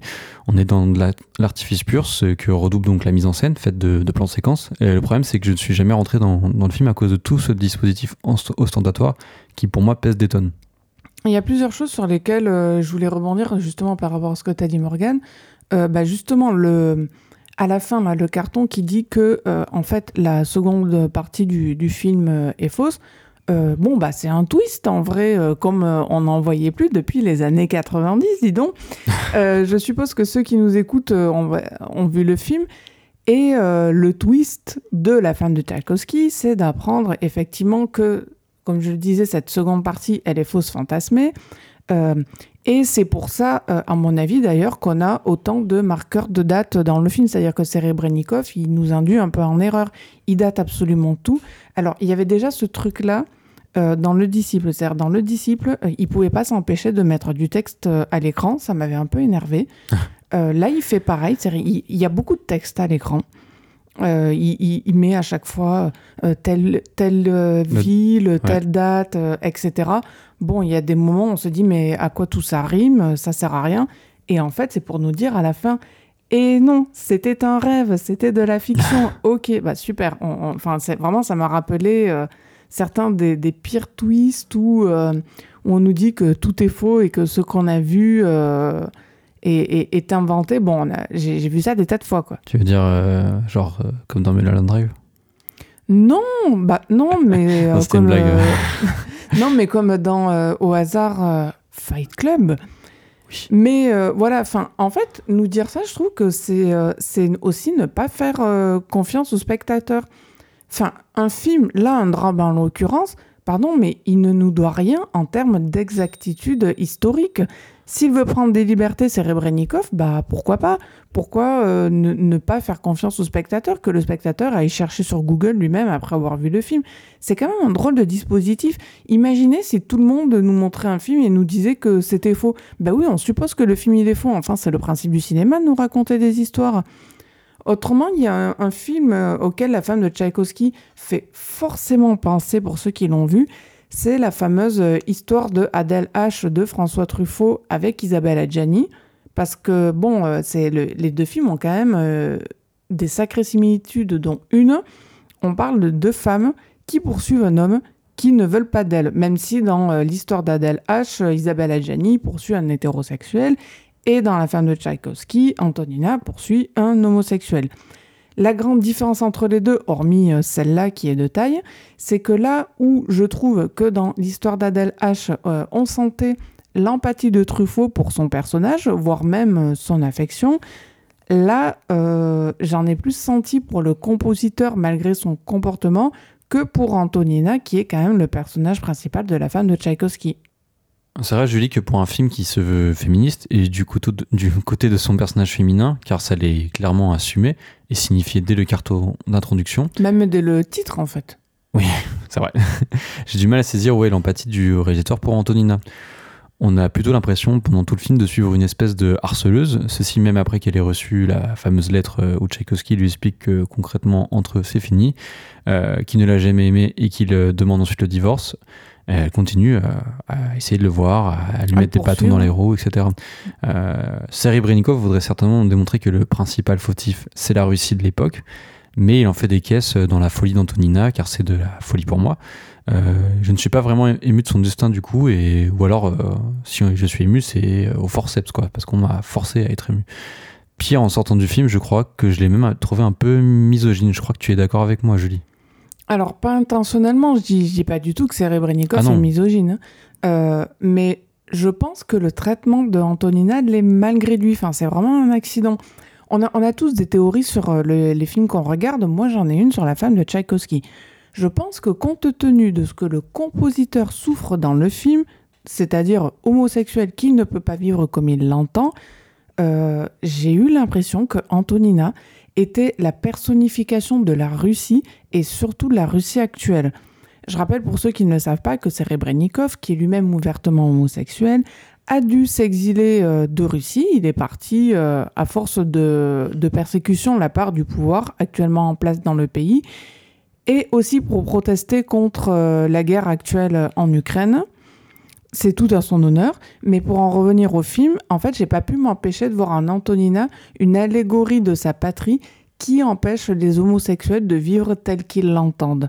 Enfin, il faut bien voir comment le drame dans La femme de Tchaïkovski est dépeint, que Tchaïkovski se marie euh, avec, pour sa réputation, et euh, son argent aussi est bien vite évacué parce que pendant deux heures et demie, on a un défilé permanent, non pas de personnages qui sont en peine avec elle, mais d'individus qui lui disent plus ou moins fermement d'arrêter de poursuivre Tchaïkovski par entêtement parce qu'il est gay.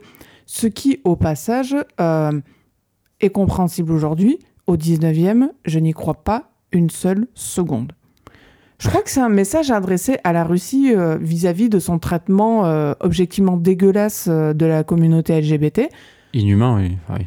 Bien sûr, sauf que pour ça, en fait, j'estime que Antonina subit trop gratuitement à cause de ce choix fait au préalable justement d'en faire euh, comme ça euh, cette espèce de, totem et euh, la voir pieuse à de multiples reprises, c'est-à-dire faire des prières, puis après, bon, faire une partouze, c'est largement suggéré euh, à l'écran avec plusieurs hommes, ne fait que me conforter dans ma théorie que Antonina égale la Russie, dans le sens où la Russie serait un pays hypocrite, ferme sur ses appuis en public, mais retort en privé, jusqu'à euh, faire abandonner à Antonina ses enfants à l'orphelinat. Euh, donc là, pareil, la Russie ferait pareil, abandonnerait ses enfants. Ce qui me déplaît, c'est que ça se catalyse sur elle. Je trouve qu'elle en méritait pas autant. Ouais, elle, prend cher en fait. Voilà. C'est ça.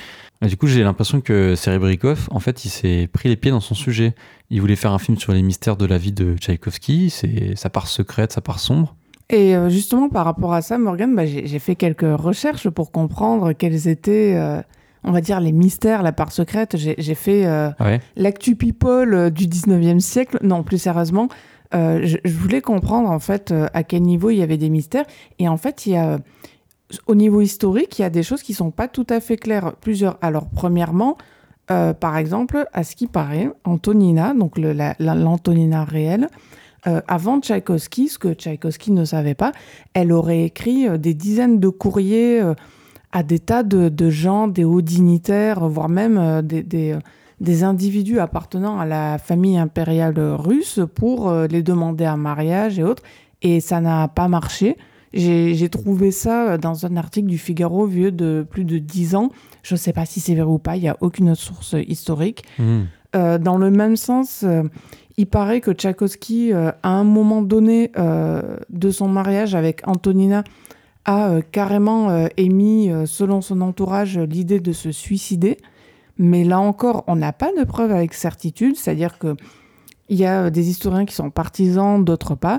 Et enfin, la fin de sa vie, euh, il paraîtrait qu'il euh, est décédé d'une épidémie de choléra, mais il y a aussi eu des rumeurs d'empoisonnement, il y a eu des rumeurs de, de suicide, et il n'y en a aucune qui semble supplanter les autres. Donc voilà, enfin tout ça pour en donner, un peu plus de, corps à cette idée de, de mystère, mais c'est pas, pas trop abordé dans, dans le film, je dirais.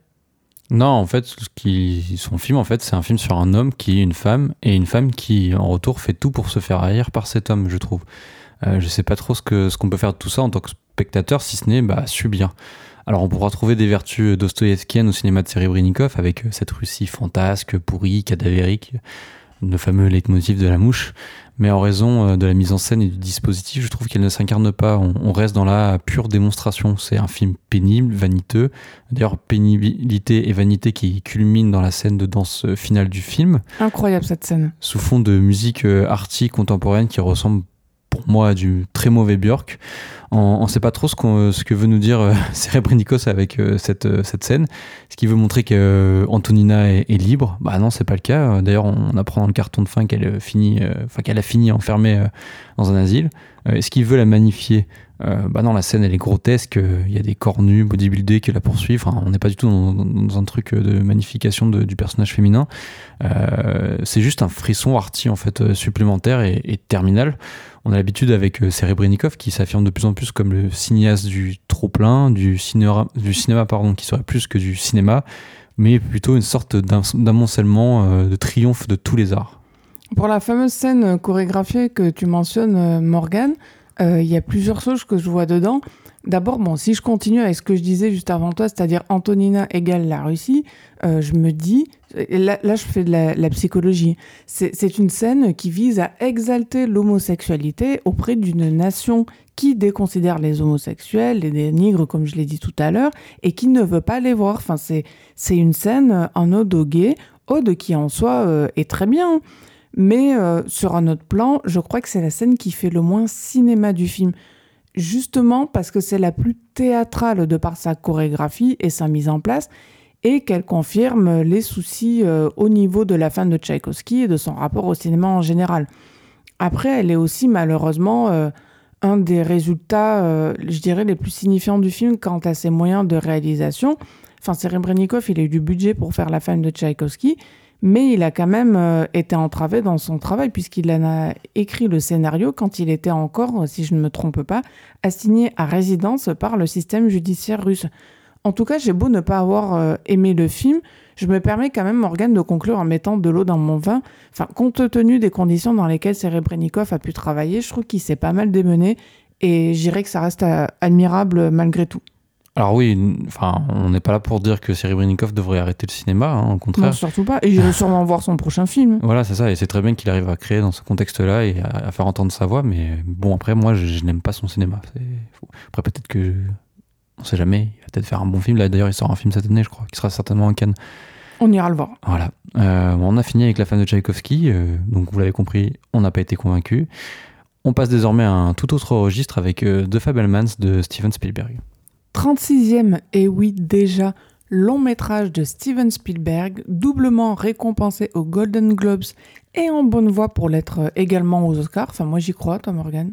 Ouais, après, on n'est jamais à l'abri, tu sais. Surprise. Retournement de situation, genre le film allemand là, de guerre là, qui, peut, qui peut gagner. Celui sur Netflix? Ouais. Ah bon? Oui. Bon, on verra bien. The Fablemans, donc, est jusqu'à présent le projet le plus autobiographique du réalisateur qui a fait le choix de transposer à l'écran une partie de ses souvenirs personnels. Est-ce que tu peux nous donner un peu plus de détails, Morgan? Alors, le jeune Sammy Fabelman tombe amoureux du cinéma après que ses parents l'ont emmené voir The Greatest Show on Earth, aussi connu sous le nom français de Sous euh, le plus grand chapiteau du monde. C'est un film de Cécile B2000, oui, tu vois. Armé d'une caméra, Sammy commence à faire euh, ses propres films à la maison alors qu'un secret menace l'équilibre familial. C'est pas forcément évident de parler sur euh, The Fabelmans vu l'enthousiasme archi-mérité autour du film. Avant de rentrer dans les détails, je parlerai de mon propre ressenti. Quand je suis sortie du film, qu'on a vu il y a euh, un mois environ en avant-première, je me rappelle, Morgan, je t'ai dit que bon, bah là, on savait déjà qu'on avait très probablement vu un des meilleurs films qui va sortir en 2023 au cinéma, et même un des meilleurs films de ces dernières années tout court. Je ne suis pas une grande fan de Spielberg, tout au plus j'aime bien ce qu'il fait, mais, mais là, avec The Fablemans, je, je sais pas, c'est pas évident à expliquer. Il a réussi à faire euh, instantanément un classique du cinéma. Quand on voit The Fablemans, euh, on, en sort, on, sait que le, film d'ici 30 euh, ou 40 ans sera toujours regardable. Vraiment, qui, qui va très bien vieillir, ça fait pas l'ombre d'un doute. Il y a tout ce qu'il faut à l'intérieur, il y a des bons personnages, il y a une histoire, des bons acteurs, une photographie magnifique, des rebondissements, l'originalité, la sincérité. Enfin, j'ai rarement vu quelque chose d'aussi attachant ces derniers mois. Et surtout, cette impression un peu douloureuse quand même, que Spielberg a atteint un tel niveau dans son art, enfin, un tel niveau en fait en matière de cinéma, celui de, de faire des films donc que les autres à côté ont forcément l'air moyens. C'est horrible dit comme ça, on dirait qu'on exagère, mais en le voyant, Enfin voilà, pour moi, c'est le coureur qui gagne cinq fois de suite euh, le Tour de France et qui laisse plus que les miettes euh, aux autres cyclistes. C'est comme ça que je l'ai vécu, euh, sans être encore une fois non plus une fan absolue du bonhomme. Ouais, t'as raison, Julie. Je pense que cette impression de, grandeur instantanée du film, elle vient de son classicisme parfaitement maîtrisé par Steven Spielberg. C'est un film qui dialogue avec les œuvres de cinéastes comme John Ford, Frank Capra ou Alfred Hitchcock. C'est assez marrant de se dire que Spielberg est un cinéaste qui a commencé à faire des films à l'époque du Nouvel Hollywood, qui était en fait euh, un changement de paradigme au sein des studios hollywoodiens dans les années 60, euh, fin 60, début 70. C'est quoi son premier film? C'est Duel, non? Ah, Spielberg, oui, oui, c'est ça. Si, c'est celui-là. Parce que j'en ai un vague souvenir, je l'ai vu il y a quelques années. Et euh, oui, effectivement, enfin, ça ressemble à rien de ce que j'ai vu lui récemment. Quoi. Oui, c'est ça. Et, euh, et donc, euh, à l'époque, c'était la fin des, films de studio flamboyants. C'était l'époque des films tournés dans, la rue, en fait, dans des décors réels, avec des équipes techniques plus petites. Euh, un peu dans, ce qui avait été fait avec la Nouvelle Vague en soi, mais euh, avec des économies quand même plus grosses que Nouvelle Vague. des sujets plus sombres et une représentation plus, plus crue, en fait, parce que à l'époque, on rappelle que le cinéma américain, il y avait, il y avait un code, le code Hays, c'était une censure en fait. il fallait pas qu'il y ait des scènes de nudité, etc. Et euh, en fait, dans les années 60, euh, ça, ça commence à se libérer. Puis avec le nouvel Hollywood, on a eu des films euh, où c'était beaucoup plus cru, même la violence. ce qui fait que, par exemple, un film super connu de l'époque, Le Lauréat, quand même un film assez sur des thèmes un peu plus osés que qu'on pouvait voir avant. Vrai. Donc c'était une période de forte créativité, mais aussi d'un système hollywoodien en, crise, donc le système des studios. de film en film, Spielberg s'affirme pourtant de, plus en plus, du coup, comme le, grand héritier du classicisme hollywoodien voire même son ultime gardien, et, son œuvre en fait bâtit un pont direct avec les, cinéastes que j'ai précités, tout en passant euh, par-dessus toute la période du Nouvelle Hollywood, presque comme si elle n'avait pas existé en fait. Euh, ça explique peut-être aujourd'hui le rejet de son cinéma par une partie, euh, non pas de la critique, qui est encore une fois dithyrambique, mais des, des spectateurs et surtout des cinéphiles. On est loin du style postmoderne d'un Damien Chazelle, euh, Spielberg, s'il prolonge le cinéma des, vieilles figures qui l'ont inspiré, bah, il ne cède jamais à la, jouissance de la citation pour la citation. En fait, il n'y a pas ce, côté je vais citer et c'est trop bien. Je vais en rajouter une couche côté classique et euh, on va dire mélo qui se mélange. Pour moi, c'est aussi du Akira Kurosawa. Enfin, pas tant dans ses adaptations shakespeariennes que dans ses histoires euh, contemporaines, un peu comme le film Vivre ou Vivre dans la peur. C'est un peu bizarre d'en faire une qualité de, cinéma comme ça, de, parler de classicisme. Mais il y a quelque chose de, très digne dans The Fablemans, pas du tout euh, du, euh, de l'ordre du testament, comme on a pu le lire euh, ça ou là. Et je comprends que Spielberg récuse le terme lui-même. ses deux parents sont décédés très vieux, c'est d'ailleurs pour ça qu'il a attendu avant de faire son film. On sent qu'il a macéré longtemps le film en lui avant qu'il ne l'offre à son public. Et donc, à pas encore 80 ans, bah, il n'est pas du tout question de testament. Il a énormément à dire, je le comprends. Mais quand même, il y a un truc de The Fablemans qui donne une impression de passage euh, obligé pour lui, un peu comme s'il avait fallu à Spielberg en passer par là pour euh, ensuite retourner à ses occupations normales. Ça, c'est un projet, euh, il l'a dit souvent en interview, qui, ça fait 20 ans qu'il veut le faire ce film. Mais, 20 ans carrément. Ouais, voilà, il n'osait pas. Et c'est Tony Kirchner, celui qui avait déjà coécrit Munich et quelqu'un qui, fait du théâtre, en fait, un metteur en scène et qui écrit des pièces. Et donc là, il a servi de scénariste sur The Fablemans Ouais, en fait, on va dire qu'il a fait comme une sorte de, de personne qui, qui met les, les choses en, forme, mais sinon c'est vraiment. même s'il y, y, avait beaucoup de passages romanesque, mais euh, romantisé. Enfin voilà, tu vois ce que je veux dire Ils sont un peu. Il a participé, disons, à l'écriture du film. Voilà. Et donc, euh, non, enfin, je veux dire, euh, en, dehors du fait de, de citer des, des, références, on va dire, pour parler de, de classiques, j'ai aussi envie de parler de ce qui, pour moi, s'y rattache dans le fait de faire cinéma. c'est d'abord un travail autour du regard. Il faut quand même voir The Fablemans pour s'en rendre compte. Mais qui a l'habitude de regarder euh, des films euh, très régulièrement réalisera qu'il y a un sacré boulot qui participe de la magie du film dans les regards de ces acteurs qui sont toujours hautement significatifs sans être trop appuyés. Enfin, c'est vraiment un numéro d'équilibriste euh, constant. C'est une chose impossible à rendre, je trouve, dans une autre pratique que celle du 7e art. Il y a aussi le travail sur le corps de l'acteur, son positionnement, sa gestuelle et ce qu'elle dégage, mais le regard dans The Fablemans en fait encore plus parce que contrairement à beaucoup euh, qui dans leur film ne s'en occupent tout simplement pas ou s'en occupent très mal, Spielberg, il en fait vraiment un des éléments centraux de son projet.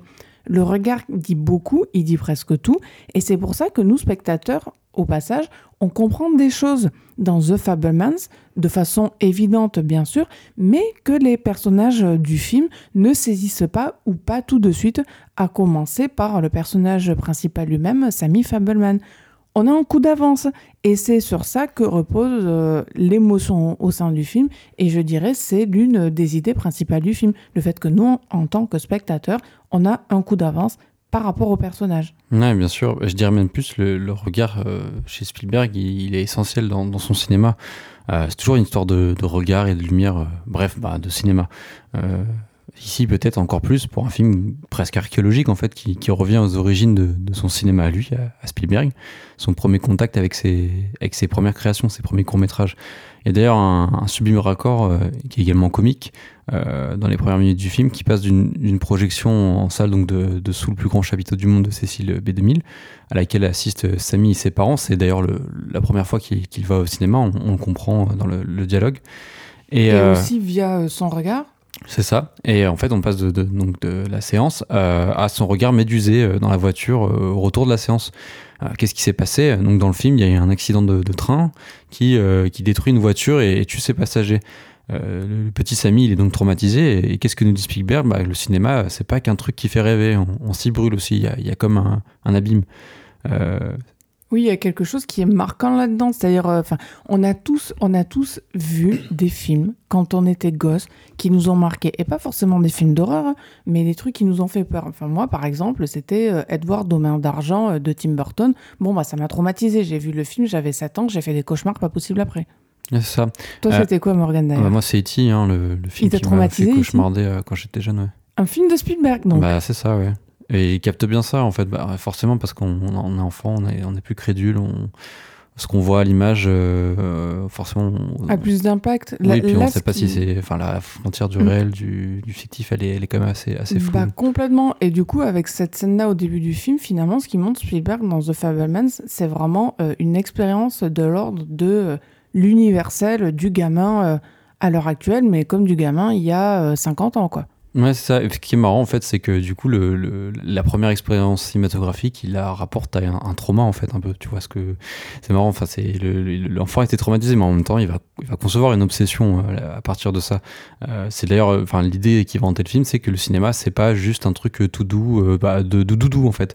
d'ailleurs, que, fait Samy un, peu plus tard, bah, il retourne la séquence avec une, caméra Super 8 dans les garages de son père avec des petites trains de miniatures qu'il avait eu à Noël, comme pour conjurer le sort on, commence déjà à lire et à entendre partout que Spielberg a fait euh, sa lettre d'amour au cinéma. Euh, d'ailleurs, c'est écrit sur l'affiche. Quel euh, malheur aux critiques qui a écrit cette proposition pour qu'elle soit reprise sur l'affiche de The Fablemans? Mais pour moi, ce serait omettre tout un, un pan du film qui est d'abord et avant tout un film sur ses parents, sur son enfance, sur le fait d'avoir grandi dans une famille dysfonctionnelle et en parallèle sur la découverte d'une vocation qui va lui permettre justement de se transcender et de transcender son quotidien. The Fablemans, effectivement, c'est pas euh, qu'une lettre d'amour au cinéma, et même, je dirais, euh, tout court, euh, c'est pas du tout une lettre d'amour au cinéma. Enfin, lettre d'amour au cinéma, j'y reviens, mais c'est la pire expression à la mode en 2023 pour parler d'un film. On peut la ressortir n'importe quand, à toutes les sauces. D'ici quelques années, tout le monde en rigolera tellement c'est pas sérieux de sortir des termes pareils. D'ailleurs, ça a commencé déjà mais parler de lettres d'amour au cinéma, puisque on y est, euh, il me semble, là, euh, d'autant plus inapproprié pour un film où, de ce que tu dis, euh, Morgan, et je te rejoins là-dessus, que le rapport au cinéma, en fait, il est montré comme quelque chose de sacrément ambivalent. l'amour, c'est pas du tout ambivalent. C'est l'amour, il y a quelque chose d'unilatéral, il y a une direction qui, qui, se fait droite. Enfin, peut-être pas forcément, elle peut être tortueuse, mais je veux dire, dans des principes, on va dire, métaphysiques, euh, bon, euh, l'amour, euh, c'est pas du tout ambivalent, enfin, je, je crois pas. Et c'est exactement ce que veut dire le dialogue entre, par exemple, Samy et son oncle, quand l'oncle débarque à la maison et qui lui dit que le cinéma est un art et que Samy y est en quelque sorte tout disposé, mais qu'il s'agit d'un choix à faire, à faire envers et contre tout, et notamment contre les autres il y a un côté sacrificiel là-dedans quand même. Enfin, ça s'appelle pas de l'amour. Cela signifie deux choses. D'abord que ça demande du travail et que Spielberg aussi au passage ne souscrit pas du tout euh, à la thèse du génie tout fait. Enfin, Spielberg, quelque part, quand il nous montre comment il est devenu cinéaste dans The Fablemans, enfin, il nous dit aussi qu'il a beaucoup travaillé, qu'il n'en est pas là aujourd'hui parce que euh, ça lui est tombé euh, l'amour du cinéma par la grâce de Dieu. Il n'y a rien de tout ça. Non, euh, il nous dit que c'est parce qu'il a fait des films, donc le travail, il- on le voit, il, il est filmé, enfin, Et qu'il a d'abord il est filmé au moment où il fait des tournages, etc. et qu'il a d'ailleurs d'abord commencé par des films nuls. Enfin, il y y a quelque chose de très modeste là-dedans quand Oui, on et y puis il a pense, des. Du coup, à force de faire des, des choses, etc., il a des, Il a des petites idées, des, in- des Voilà. intuitions. Comme la scène du. De la film de le, le western, c'est un western, c'est ça Oui, Où euh, il, il y a les tirs des, euh, des pistolets, mais du coup ça rend pas bien à l'écran parce qu'en plus c'est un film, euh, un film sans, sans dialogue. Et du coup il y a qu'est-ce qu'il fait? Bah, il met des, des petits des petits trous dans la pellicule et du coup ça donne l'impression qu'il y y a- comme des, des, des flashs qui sortent des, des pistolets. Donc voilà, il a, il- il- en fait à force de travailler et aussi de voir des films parce que du coup on voit à un autre moment dans le film il a une révélation devant le l'homme qui tua euh, Liberty Valance de John Ford. Enfin voilà, c'est à la fois euh, ce qu'il vit au, au quotidien qui va retransmettre. Ça, c'est pas forcément évoqué dans le film, mais on, on connaît Spielberg maintenant aujourd'hui. On a vu ses films et euh, le, le rôle de la mère, le rôle du père, etc. Le divorce, ça Et inonde puis- son oui, cinéma. Mais, mais- et puis ça, c'est le principe de l'art en règle générale. Enfin, je crois, et c'est très bien montré dans le film, encore une fois, c'est que euh, si on veut en faire, il y a donc le travail. Enfin, encore une fois, le travail, voilà, on n'est pas des génies par la grâce de Dieu. Et derrière, il y a aussi l'influence de ce qu'on vit du quotidien euh, qui peut euh, avoir un impact décisif sur ce qu'on fait. Ouais, parler de soi aussi, ouais, c'est ça. Exactement. Et donc, bah, tout ça pour dire, j'en reviens à cette histoire de, de sacrifice, ça en requiert quand même. Euh, et au passage, en matière de sacrifice, ça peut blesser des gens. Enfin, si j'ironisais, je dirais, on est plus dans la sueur du cinéma que dans la lettre d'amour. C'est d'autant plus vrai que la scène la plus marquante du film, celle que j'ai évoquée en filigrane plus tôt et qui conduit Samy à découvrir ce que nous, spectateurs, avions déjà compris grâce à ce qu'il a filmé en regardant méticuleusement euh, ces, ces bouts de pellicule à la table de montage, dit bien que le cinéma est un révélateur. C'est le doigt dans la prise, ça fait un choc, et ce choc peut se faire au détriment des apparences. Avec le cinéma, avec ça, Samy, il en sait plus en fait que les autres, presque plus quelque part que les principaux concernés eux-mêmes, chez qui il a décelé, grâce aux images mouvantes couchées sur pellicule, ce que personne dans le film ne voulait voir. Au fond, le cinéma, c'est ça a quelque chose surtout du voyeurisme. Les plus grands cinéastes l'ont compris, sans refaire l'histoire du cinéma, et ils l'ont souvent expliqué d'ailleurs euh, grâce aux motifs euh, sexuels. Tout le monde le sait, tout le monde l'a vu, bon, on va, on va pas creuser là-dessus. Mais il n'y a rien de tout ça dans The Fablemans, parce que Spielberg, de toute façon, il parle jamais frontalement de sexe. Il n'empêche qu'il le fait quand même, et malgré tout avec cette fameuse séquence. Non seulement filmer, c'est voir sans être vu, on voit pas ce que la personne filme, mais scruter tout ce qu'on a filmé, je dirais même, c'est revoir toujours sans être vu. Ouais, moi je vais revenir aussi sur la séquence euh, dont tu parles. Euh, voilà, c'est la séquence, euh, pour ceux qui ont vu le film, de montage du film de vacances, où ils sont partis en camping avec donc toute la famille et le meilleur ami de, du couple de parents qui s'appelle Benny, qui est joué par Seth Rogen. Et donc il, il est chargé, on va dire, de, de tourner un, un, un- un film euh, et de le monter pour, euh, pour sa mère parce qu'elle a perdu son euh, sa mère d'ailleurs ou sa grand-mère, je sais plus. Euh, c'était sa mère, euh, je crois. Non, je suis plus. Bon, cas, si, si, je crois que c'était oui, sa mère. C'est sa mère qu'elle a perdue. Pour, euh, pour, pour lui faire du bien, voilà, pour la, Oui, la- un film souvenir de, de vacances, comme on en fait idée- tous. C'est une idée du père, hein, donc sachant qu'en plus Spielberg, bah, lui, doit tourner une séquence de films de guerre qui, qui lui tient plus à cœur, mais bon, il va quand même le faire. Et en fait, bah, Et c'est vrai que dans le film, euh, pardon Morgan, il, voulait pas le faire de base, euh, Samy, euh, ce truc-là. non, c'est ça, il, a, il, rechigne en fait à, l'idée de faire ça. Et en fait, bon, il le fait quand même. Et, euh, et euh, du coup, il monte euh, ce qu'il a tourné. Et, euh, et voilà, c'est une scène euh, que je trouve immense pour, de, mon, point de vue. Une des plus belles que, des plus belles que j'ai vues euh, depuis des années au cinéma. Euh, c'est une scène qui renvoie à d'autres très connus, hein, de révélation euh, dans l'image, derrière l'image et, aussi dans la suture, dans, le montage. C'est la scène, la fameuse scène du zoom dans la photo dans le, dans le parc de, de Blow Up de Antonioni. Et celle aussi du, montage son et, image de l'accident dans, Blowout, qui est en fait une, variation sur Blow Up. De, et Blowout, c'est De Palma, donc Spielberg et oui. Ouais non, au passage sur l'idée de l'analogie avec le fameux film Blow Up de Antonioni, j'ai lu dans l'interview que Spielberg a donné à Télérama que bah il s'est rendu compte que forcément c'était euh, cette séquence-là dans The Fablemans, elle faisait écho au blow-up de Antonioni, mais c'était pas euh, spécialement une inspiration pour la faire. Il s'en est rendu compte après coup, quoi. Ah oui, non, le, clairement, même si c'est pas une, une, inspiration euh, du, film, il y a quand même une, bah, thématiquement un truc qui, qui, qui, fait lien, quoi. Et, et donc, Spielberg est d'ailleurs plus proche de son confrère et ami de Palma, euh, puisqu'il partage avec lui la même idée de la révélation à la fois dans l'image et par le montage. Euh, ça donne une grande scène Hitchcockienne. Euh, et cette scène est d'ailleurs quelque part responsable du, divorce des, parents de Samy, puisqu'en fait, par cette scène, donc le secret entre euh, le secret de l'adultère de, la mère euh, est révélé euh, et il va se propager ensuite au sein du foyer avant bah, d'éclater. Il y a encore un rapport ambigu au cinéma comme déchirure qui est plus qu'un objet qui guérit. S'il y a quelque chose de sûr en tout cas c'est que le cinéma bah, il révèle comme on a, pu le, comprendre avec cette séquence, il transfigure et il transcende. Il y a d'autres scènes dans le film qui confirment cette idée. La scène de la danse de la mer, qui, justement a lieu pendant le, passage du camping, euh, dont Samy tirera le, fameux film de vacances, euh, elle est illuminée par des phares de voiture, donc euh, clairement, c'est compréhensible. C'est les phares de, la voiture, c'est la, lumière de, du projecteur. cette scène est d'une grande beauté et fait surtout figure de, parade nuptiale. En fait, la lumière des, phares révèle sous la robe de, chambre de Mitzi euh, la mère donc, certaines de ses parties intimes aux, yeux de sa famille, c'est et surtout aux yeux de celui qu'elle cherche à séduire, qui donc non pas Burt le père, mais euh, Benny. Alors qu'elle cherche, pardon Morgane, euh, à séduire.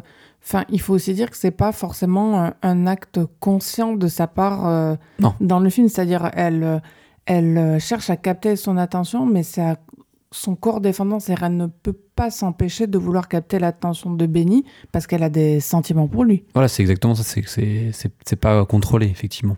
Tu fais bien de le préciser. Euh, et il y a aussi une autre scène déterminante dans la, troisième et dernière partie du film, donc qui se passe dans un au, lycée euh, en Californie quand il déménage avec euh, avec ses parents. Euh, Samy, du coup, il est martyrisé, il est, la cible de d'harceleurs en fait. Oui, oui, il se fait bisuter au, lycée. Voilà, et la coqueluche du lycée, donc c'est lui qui le harcèle, c'est la star du, du football, de football américain, je crois qu'il fait du football américain. Et euh, en fait, il y a, euh, y a, y a le, le, bal de fin d'année et euh, Spielberg, enfin, pardon, Samy, qui a tourné aussi un, une sorte de film de loisirs, de film de vacances, lors d'une journée où tu avais tous les écoliers qui étaient là, qui faisaient plein de choses différentes. un jour off à la plage et il, il, filme ça avec l'inventivité qu'on lui connaît tout au long du film qui là est un peu plus structuré, mais maîtrisé. C'est ça aussi, on le voit au fur et à mesure de The Fableman. Ça, peaufine, Voilà, se, se, bonifier quelque part euh, et mettre de plus en plus en ordre son inventivité pardon, et ses trouvailles au service de sa créativité. Oui, c'est ça. Et donc, euh, dans, le, donc il projette, euh, c'est le, comment dire, le climax du bal de fin d'année. Et euh, dans cette séquence, le, le Bully, j'ai plus son nom, qui se rend compte que, que en fait, il est filmé comme une, une sorte de, de, figure grecque. Comme, oui, un Apollon. Comme un Apollon, voilà, qui, parce qu'il fait, il fait une course à, pied, il, est, il gagne, et il, y a du, il y a une sorte de ralenti, il est magnifié, en fait. Mm. Et ça va le, chambouler, en fait. Oui, cette exaltation le met mal à l'aise. Euh, à la fois même à l'aise parce qu'on sait pourquoi. Il, c'est quelqu'un qui, euh, qui, qui, blesse euh, Samy, qui lui a fait du mal. Et, qui comprend pas. il comprend pas l'attention en fait. Voilà, montre ça. Et en fait, bah, ça va l'amener à reconsidérer Samy et à faire son mea culpa. Donc voilà, toujours dans cette idée que le cinéma a des pouvoirs de, de révélateur et de transfiguration. Là, on a exploré euh, quelque part le versant sombre du cinéma dans The Fablemans en parlant de la caméra en tant euh, qu'arme, c'est-à-dire euh, mais une arme au sens très générique du terme, quelque chose qui révèle, qui casse les apparences, qui déstabilise complètement les êtres. Mine de rien, quand on compare avec un autre film qu'on a détesté, j'en reviens à Babylone de Damien Chazelle, on est vraiment au-dessus, je trouve, en termes non seulement de subtilité à propos de tous les discours qu'on peut avoir sur le cinéma, mais aussi d'inventivité. Il y a dans The Fablemans néanmoins un aspect plus euh, lumineux au cinéma qui est euh, donné dans le film en dehors de euh, la découverte, de l'apprentissage de la vie. C'est toute la créativité que Samy met au service des autres. Malgré le discours qui veut que l'art supplante le reste, enfin au final ça reste un art très collectif et je trouve que Spielberg le montre très bien dans sa fabrication, dans sa démonstration. à plusieurs reprises, il met ça en scène. Enfin, comment il n'a jamais rien fait seul Encore une fois, on sort euh, de la caricature et des discours absolument euh, absurdes sur l'idée euh, du génie qui fait tout tout seul. Et je parle pas que des achats de ces caméras pour lesquelles il a été aidé par ses parents ou son entourage, ou des tables de montage successives à chaque fois dans The Fablemans, ses premiers films, même s'ils étaient mauvais, ils étaient très touchants. Enfin, on commence tous quelque part. Et lui doit ses premiers essais à ses camarades. il insiste beaucoup là-dessus, à comment il les a dirigés, mis en place, euh, euh, aussi comment il a euh, mis en place ses idées. Et en fait, il nous montre que faire du cinéma, c'est beaucoup de débrouille. À l'heure des effets spéciaux, ça a un côté rafraîchissant. Et il faut pas voir d'ailleurs là-dessus un discours passéiste qui dirait que euh, oui, en montant, euh, on était plus sincère. Non, non, en fait, c'est juste que ce qui permet de démarrer, au fond, c'est la créativité. C'est se débrouiller avec euh, trois morceaux de ficelle, comme ce film de zombies avec ses sœurs qui se sont enroulées dans du papier toilette. Alors moi, j'ai adoré, j'ai trouvé ça génial. Bon, je l'aurais bien fait, mais compte tenu du prix du papier toilette aujourd'hui, je crois que ce serait un film qui éclaterait les budgets. C'est même pas la peine. Le budget du film. On va savoir. Et euh, non, à travers ça, quelque part, je trouve qu'il rend hommage à toutes les figures euh, qui l'ont euh, aidé au cours de sa vie à se réaliser. Enfin, c'est vraiment très beau, c'est très sincère, c'est très empathique. Et particulièrement aux femmes, il les met pas mal en avant, que ce soit celles qui l'ont aidé durant son enfance, ses sœurs, sa mère, durant son adolescence. Et euh, bah, sa mère, justement, pour en parler un peu plus, qui est euh, la personnification du syndrome de Peter Pan, mais Spielberg ne la juge jamais. Et surtout, il montre bien qu'elle n'a pas eu la chance de se réaliser artistiquement, malheureusement, euh, parce que l'époque manquait encore cruellement de liberté pour les femmes. Il rend, à travers Michelle Williams, encore une fois, un hommage conséquent à cette figure qui bah, qu'il a suivi toute sa vie. Bah, c'était les années 50, euh, c'était le, modèle de la femme au foyer. Bah, bien sûr, tiens, va te débrouiller avec ça. C'est ça. Euh, oui, bah, The Fablemans rend hommage aux parents du réalisateur qui ont eu un impact sur sa façon de, faire du cinéma. Tu l'as dit, il a attendu le, enfin, on, en a parlé, il a attendu le, décès récent de ses parents par pudeur pour enfin le, tourner. Euh, la scène inaugurale est révélatrice. Burt, le père, explique au petit Sam comment fonctionne de manière technique le cinéma parce qu'il est, il est apeuré, il sait pas comment ça va se passer avant que Mitzi, euh, pour le rassurer également, lui dise que les films sont des rêves que l'on n'oublie jamais. Euh, or, c'est ça le cinéma de Spielberg, c'est une maîtrise technique et technologique au service d'images et d'émotions qu'on ne peut oublier. C'est souvent sur, euh, sur le rêve, de toute façon, les, les, films de Spielberg, si je le dis très vite. Hein. Non, mais oui, enfin, le rêve, oui, l'émerveillement, on va dire. Oui, voilà. Et, et justement, c'est les deux pôles, enfin, c'est le, pôle technique et le pôle qui vient plus de l'imaginaire et, du, et, de la réalisation par l'image, enfin, tu vois ce que je veux dire. et donc, si les deux parents sont regardés avec tendresse par le réalisateur, il est quand même tentant de, je trouve, de dire que euh, Steven Spielberg a davantage dédié le film à sa mère. Pour rappel, West Side Story, le, précédent film de Spielberg, il était dédié à, Dad, enfin, il marquait To Dad. Oui, il y avait euh, un carton euh, dans le film. Mm, mm. ici, il n'y a, pas de carton tout mom au début du film, mais euh, To the Fablemans. C'est comme si. Oui, il semble dire que à Mitzi, et en vérité à, Léa, euh, sa, défunte mère, euh, qui lui pardonne, ou plutôt qu'elle plutôt qu'elle n'est pas responsable en fait. Euh, le film est en cela malgré tout lumineux, malgré les meurtrissures dont, il est fait. On le redit, il, Morgan, il juge personne et surtout pas sa mère. Ah non, non, pas du tout. Et donc il, est vraiment lumineux le film, car il filme à la fois sa mère déjà évanescente tel un fantôme, parce qu'elle est décédée, euh, et, voilà. Et pourtant, elle est belle et bien vivante à travers les traits d'une Michelle Williams époustouflante. Et c'est certainement là que se trouve la lettre d'amour euh, du film. À propos de lettres euh, et des crimes, on en reste là pour The Fabelmans, pour passer à un autre film qui nous parle toujours du cinéma qui se fait ou se défait avec la romancière de Hong Sang-soo. Cinq mois après Juste sous vos yeux, on retrouve Hong Sang-soo en salle avec La romancière, le film et le heureux hasard, qu'on va peut-être euh, se contenter d'appeler La Romancière. Oui, c'est plus simple. Distribué par Arizona, Arizona pardon, Distribution. On retrouve d'ailleurs euh, Lee Ye-young dans le rôle principal, qui jouait euh, l'actrice principale, dans- enfin le personnage principal dans Juste sous vos yeux, ainsi que sa muse Kim In-hee au casting de ce film lauréat du Grand Prix du jury à la dernière Berlinale. Peux-tu nous dire de quoi parle le film, Julie? Oui, alors bon, c'est euh, pas compliqué. Enfin, en même temps, tu me diras, c'est jamais compliqué chez Oxenso Morgan.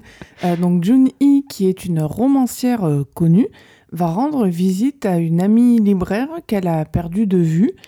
Elle tombe aussi sur une actrice qui a décidé de faire une pause dans sa carrière.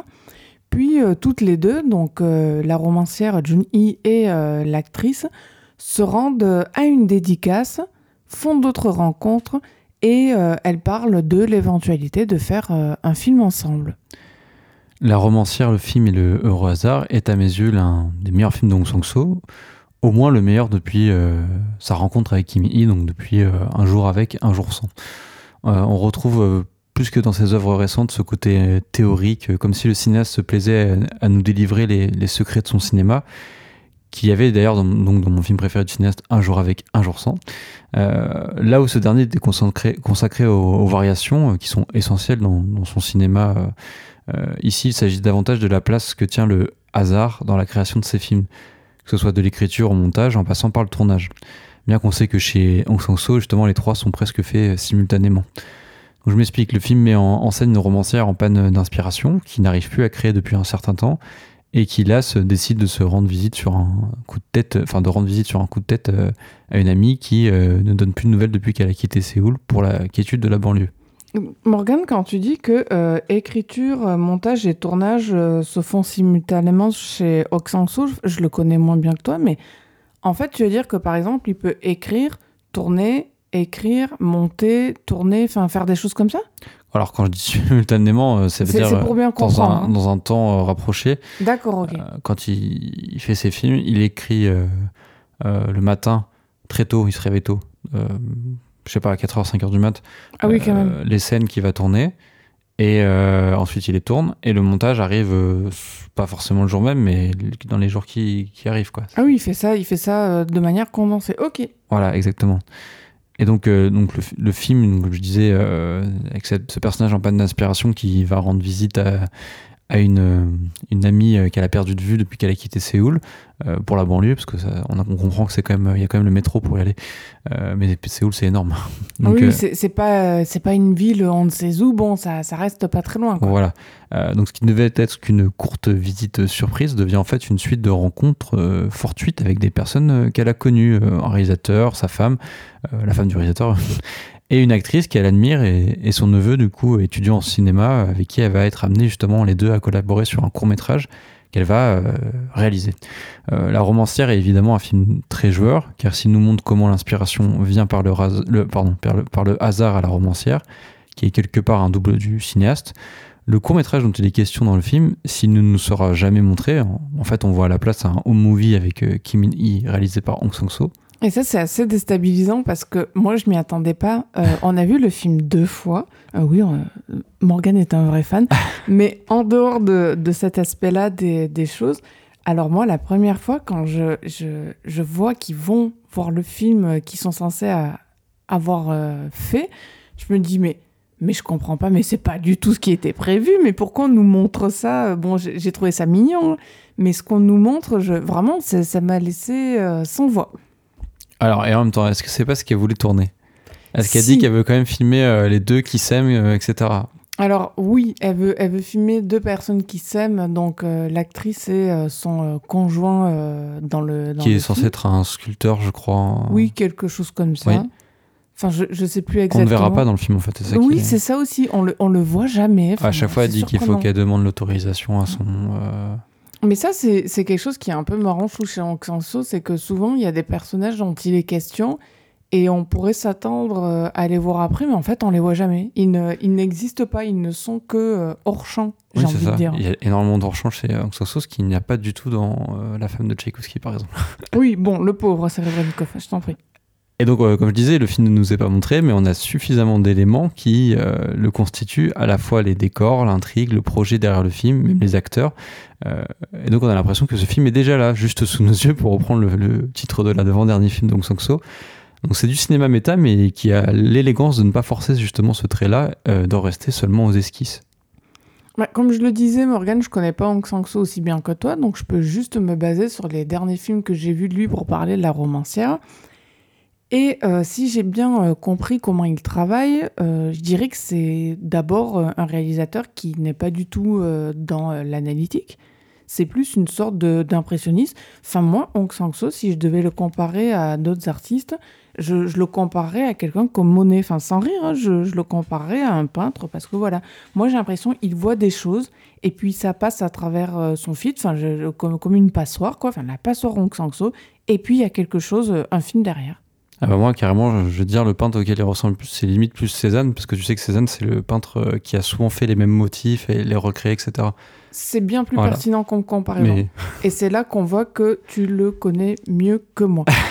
Mais donc, euh, par rapport euh, à ça et pour euh, sortir de, de la peinture, enfin, il, il voit, il entend des choses en Xanxo et il cherche à les transcrire ensuite de la façon, disons, euh, la plus subjectivement pure. Je, je parle vraiment euh, de subjectivité parce que c'est sa subjectivité à lui. Euh, c'est son cinéma, donc il y a, il y a une volonté d'être quelque part le plus authentique possible dans ce qu'il montre. J'espère que ce que je dis est assez clair. Et du Oui. coup, forcément, tous les personnages qu'on y voit, eh bien, ils sont pas, euh, en fait, ils sont pas inventés. Enfin, il y a peut-être un peu d'invention chez Hong Sang-soo, mais ce sont des, des gens euh, qu'il a potentiellement vus. Donc, je suppose qu'un personnage peut être à la fois une personne qu'il a connue, plus ou moins modifiée, ou euh, des personnes composites, mais il part toujours de quelque chose qu'il a vu. bah, il parle de ce qu'il connaît, en fait. Voilà, c'est ça. Et c'est pour ça que ces films, d'ailleurs, euh, ils parlent souvent de euh, la création, euh, en règle générale, du cinéma, du jeu pour les acteurs, euh, parce que c'est des choses qu'il a connues. La romancière déroge pas à la règle, loin de là. Pour en faire le titre de son film, je pense d'ailleurs que là où les personnes qui lui ont inspiré le personnage de la romancière l'ont particulièrement manqué. Marqué, pardon, pas manqué. Et c'est d'autant plus le cas que par rapport aux autres films que j'ai vus lui, c'est un personnage avec un sacré caractère, cette romancière. Surtout dans une société aussi hiérarchisée et traditionnaliste que la société coréenne, ce qu'on a tendance à oublier depuis l'Occident. Tu peux même dire euh, patriarcal, en fait. Ouais. Ah bah oui, complètement, tiens.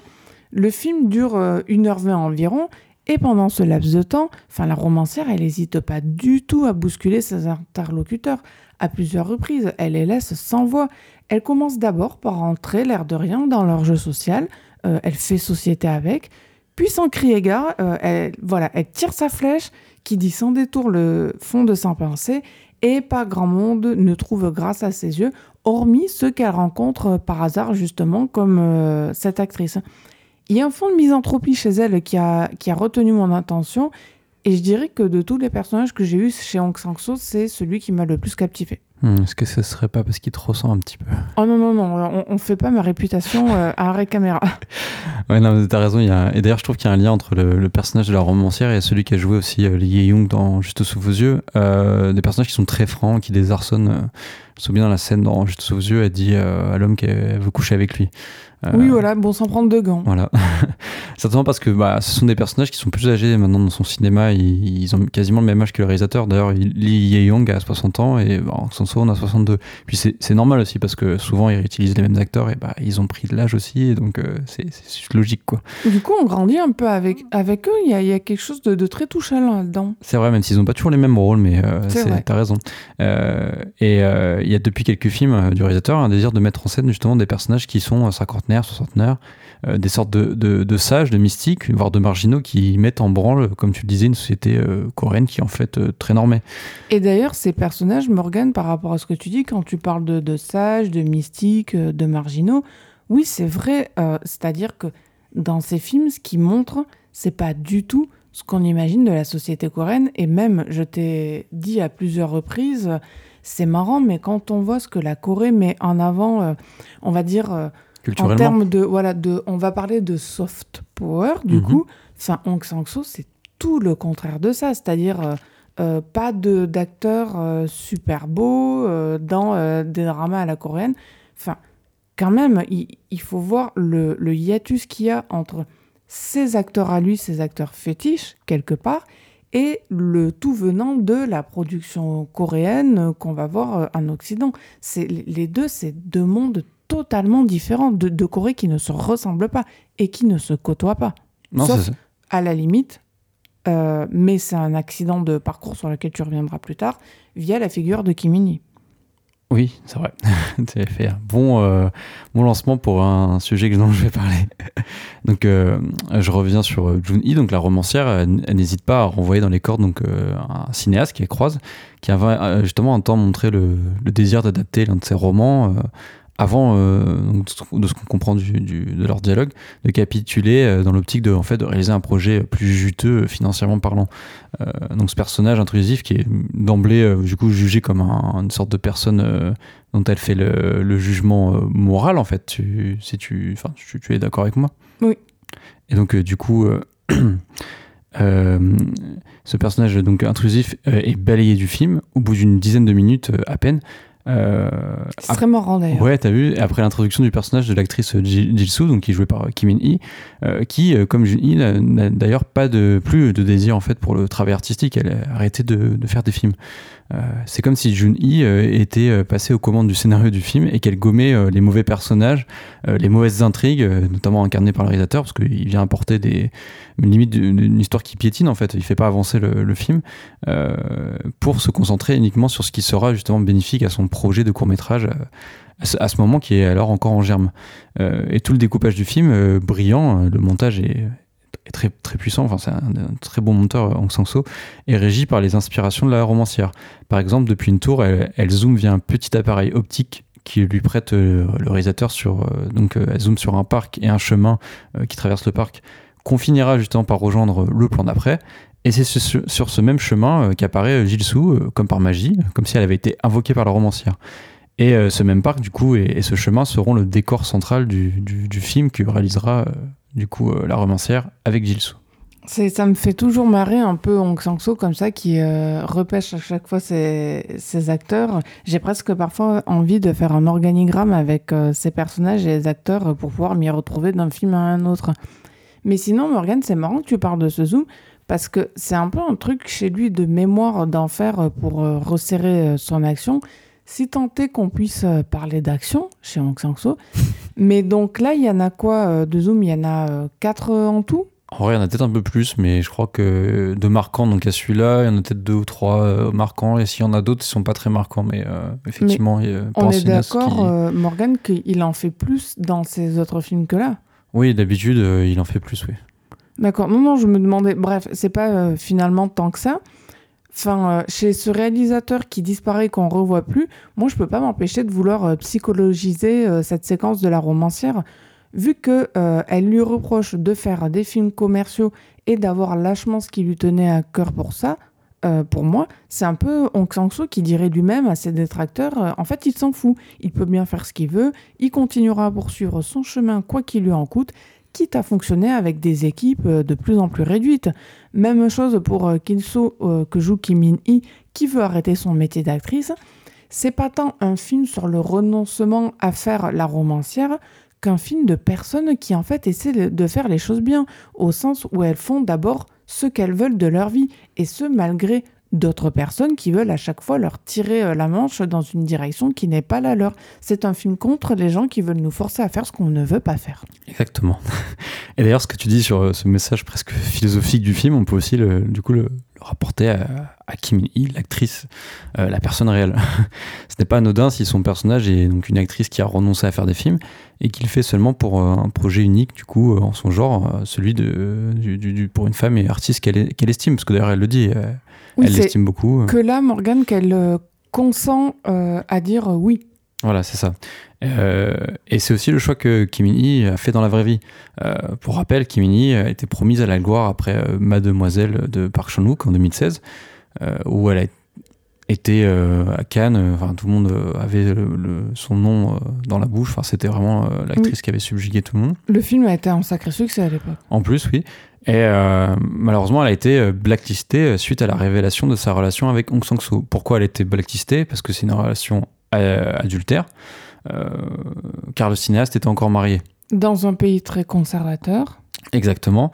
Euh, c'est quelque chose de très mal vu. Et Kimi Hee est soudainement devenue une persona non grata au sein de l'industrie. Elle avait plus de propositions de, rôle. Euh, donc elle a continué à vivre euh, sa relation avec Hong Sang-soo, à la fois à la ville et donc à l'écran, parce que finalement elle a continué à jouer, mais dans les films d'Hong Sang-soo, au prix d'une carrière qui aurait pu être plus florissante, on va dire. certains pourraient nommer une telle décision un gâchis, comme le dit d'ailleurs le réalisateur euh, Agile So dans le film, avant que il la romancière ne défende justement l'actrice et lui rétorque que bah en fait c'est une adulte, elle fait ce qu'elle veut. Très marrant cette séquence. C'est juste avant qu'il part en fait, enfin qu'il soit dégagé du film. Euh, et, euh, pardon, je parle de ça, mais tu vois où je veux en venir. Je dis le film que tourne la, romancière se révélera en fait du coup un movie, donc comme je dis réalisé par Hong Sang-soo, où on peut entendre justement la voix de ce dernier déclarer son amour à son actrice et compagne Kim Min-hee. Qui le lui rend. Voilà, un je t'aime échangé entre les deux euh, avec un sourire euh, sous fond d'une musique. D'ailleurs, il n'y avait pas de musique dans le film. Euh. D'un coup, il y en a une. Très, très surprenante comme musique, on la, on la, on la voit pas venir. Oui, bah c'est en plus c'est en qui fait qui écrit ses musiques donc. C'est donc c'est une musique oui qu'il a qu'il a composée pour le film. Il compose toutes les musiques de, de ses films en fait. D'accord. Et euh, c'est sur cette séquence que se clôt le film. Avant, oui, il y a une scène post-générique amusante. On pourrait croire un coup de pied de nez de Hong Sang-soo à Marvel, mais je pense sincèrement qu'il n'en a jamais vu. Tu es sûr que Hong Sang-soo n'a jamais vu de Marvel? Il pourrait surprendre. Hein. Alors, je pense qu'on aurait dû poser la question à la... À, la, masterclass, à la Cinémathèque française, oui. Ça aurait été drôle, tiens. Oui. Euh, mais cette irruption, cette irruption soudaine de l'intime dans le film, elle est bouleversante. Et surtout, je trouve parfaitement logique, en fait, dans le film aussi, parce que c'est un film méta, mais de manière élégante. Euh, car derrière la collaboration entre Hong Sang-soo et Kim Min-hee, euh, il se joue, euh, qui se joue, enfin, elle joue quasiment dans chacun de ses films. Il se cache aussi un acte bah, d'amour. Et on sait que chez le cinéaste sud-coréen, bah, justement, l'intime et l'artistique, ils sont étroitement liés. Eh bien, on a fini avec Hong Sang-soo, au moins jusqu'à son prochain film, World Cup, qui devrait sortir en fin d'année. Alors, World Cup, c'est le film qui est censé être tout flou. Non. Ah, ouf c'est pas encore dessus de celui-ci. Alors, World Cup, c'est celui qui a été tourné. Euh, Donc il en reste deux en fait. Qui est sorti. Euh, oui, mais cette année, je pense qu'on n'aura que World Cup. Hein. oui, mais juste euh, pour être sûr, donc il y a Hong Sang-soo. Là, il a deux films qui sont finis. Ouais. Donc il en reste deux. Il en reste deux. Et il y en a un qui sera à Cannes apparemment. Ça, c'est le, le, secret. Donc c'est World Cup Non, non, non, non, non. World Cup. J'ai rien compris. Alors, World Cup, il a été présenté. Il y a combien de films, Morgan là? Combien il y en a qui font encore? Je te fais, je te fais le. Je t'en prie. Euh, World Cup a été euh, présenté à, Toronto l'année dernière. Euh, il a fait quelques petits festivals et il a été les droits. Je crois que c'est Capricci qui les a, les a achetés. et apparemment, logiquement, parce que c'est tout le temps comme ça avec Hong Sang-soo, il y a deux films qui sortent par an. Il y en a un qui sort au début d'année et un en septembre à la rentrée souvent. Deux films. Donc ce sera World Cup qui sortira en septembre. À moins, mais non, ça devrait être comme ça. À moins que son film soit présenté à Cannes, là, son son, son film qui a, qui, a, été fini mais qui, dont on n'a pas encore d'image non plus, euh, à moins qu'il ait un, en compétition qu'il ait un prix, un gros prix, et le film sortira. Je suis désolé Morgan, j'ai toujours pas compris. Il y a combien de films là? Il y en a combien? En fait, je veux savoir combien il y en a qui sont Il y a Cup et In Water qui, euh, qui est présenté là à Berlin en ce moment même, euh, hier je crois qu'il a été présenté. Donc In Water, c'est le film flou. Flou. Et celui à Cannes, ce serait un autre film, c'est ça Ça sera un autre film. Et je te dis que peut-être qu'on le verra avant, parce que Cannes, si le film est en compétition et qu'il a un prix, euh, éventuellement, euh, c'est très porteur et éventuellement, bah, il Mais prendra... donc, ce serait sûr, donc potentiellement, euh, nous sommes, à l'heure actuelle, je, cherche à comprendre... C'est l'homme qui tourne plus vite que son ombre. Oui, mais qui fait très mal à la tête. Donc nous sommes en fin février, et donc, Morgane, tu me dis que Hong Sang-soo, au pire, il y a deux films qui vont rester cette année. Au mieux, on en aura trois. Oui, au mieux si, euh, si vous êtes fan de oui. D'accord, donc bon, deux pour le prix de trois, c'est super. Cet homme, c'est comme des shampoings au supermarché. Oui. donc on passe, euh, ça y est, on peut passer à la partie VOD et SVOD avec euh, Sharper. Premier long métrage de Benjamin Caron, qui, contrairement à ce que son nom pourrait laisser croire, n'est pas français. Est-ce que ça dit pas Karen du coup eh ben Moi j'ai envie de dire Karen, c'est comme je dis chez Jessica Chastain. Bon. Euh, Sharper est un thriller avec entre autres euh, Julianne Moore cette fois et John Lithgow au casting disponible euh, sur, enfin au casting j'allais dire 3 étoiles pardon, disponible sur Apple TV+. Après avoir fait ses preuves sur des séries TV, par exemple, j'ai découvert que ce fameux Benjamin Caron a réalisé des épisodes pour The Crown, Sherlock aussi apparemment. aidé de sa sœur à la production, il propose avec Sharper un thriller euh, façon euh, intrigue à tiroir. Est-ce que tu peux nous en dire un peu plus, Morgan Ouais, alors c'est compliqué de résumer le, récit tortueux du film, donc je vais lire le, résumé disponible sur la plateforme Apple TV+. Donc, euh, dans Sharper, les apparences sont trompeuses. Ce thriller néo-noir dévoile les secrets et les mensonges qui se cachent dans les appartements, les bars et les salles de réunion de New York. Les personnages se disputent les richesses et le pouvoir au cours d'un jeu très risqué où se mêlent ambition, cupidité, luxure et jalousie pour tenir le public en haleine jusqu'au dénouement final. Rien que ça. Ouais, t'as vu, c'est euh, du lourd. Ah oui, ils ont, ils ont chargé. Avant de rentrer dans le cœur du projet, il y a une chose qui m'a fait marrer pendant tout Sharper, c'est qu'on sent à quel point Benjamin Caron est un admirateur de Michael Mann. C'était pas prévu, mais quand, quand on a lancé le film, j'ai eu l'impression de voir reproduit des tas de plans ou de compositions euh, de Michael Mann, disons de The Manhunter à Hit, en passant par Hacker, avec en récurrence les lignes droites dans les bâtiments qui surplombent les, individus, les images bleutées, euh, très très bleues, pour signifier la nuit, les hommes debout face à d'immenses fenêtres qui euh, s'ouvrent sur la ville grouillante, enfin c'était assez marrant. Cela dit, cette tentative, bon, bah, c'est un petit peu le cache-misère de Sharper, puisque la réalisation reste assez plate. On va pas vous mentir non plus. Ouais, et puis dans un. De manière un peu plus vulgaire, on appelle ça un bandeur de Michael euh, tout le film est une histoire de manipulation et de faux semblants. On peut comprendre pourquoi le cinéaste qui a débuté dans le monde de la télévision se soit inspiré d'un maître du genre, au point que le film devient une sorte de produit réchauffé de ce qu'on a vu ailleurs et en mieux. Euh, l'intérêt de Sharper bah, se trouve ailleurs. Euh, surtout dans ces acteurs en fait, euh, qui sont tous impeccables. Je ne suis pas spécialement fan de Sebastian Stan, que je n'ai quasiment vu que dans le MCU. Et dans Gossip Girl, Petit Menteur. Oui, tu, tu me l'as rappelé tout à l'heure, c'est vrai. il m'a plutôt bluffé en arnaqueur aux multiples facettes, parce que forcément en tant qu'arnaqueur, il doit toujours improviser, changer de, de personnalité. Il, a, il a vraiment un côté, j'ai trouvé, acteur des années 90. Ouais, c'est ça. Euh, aussi dans sa façon d'habiller, je pense que ça joue. Carrément. Euh, et puis j'ai eu plaisir à retrouver John Lithgow, hein, qui a un rôle honnête pour un acteur qui est quand même au crépuscule de sa carrière et de sa vie.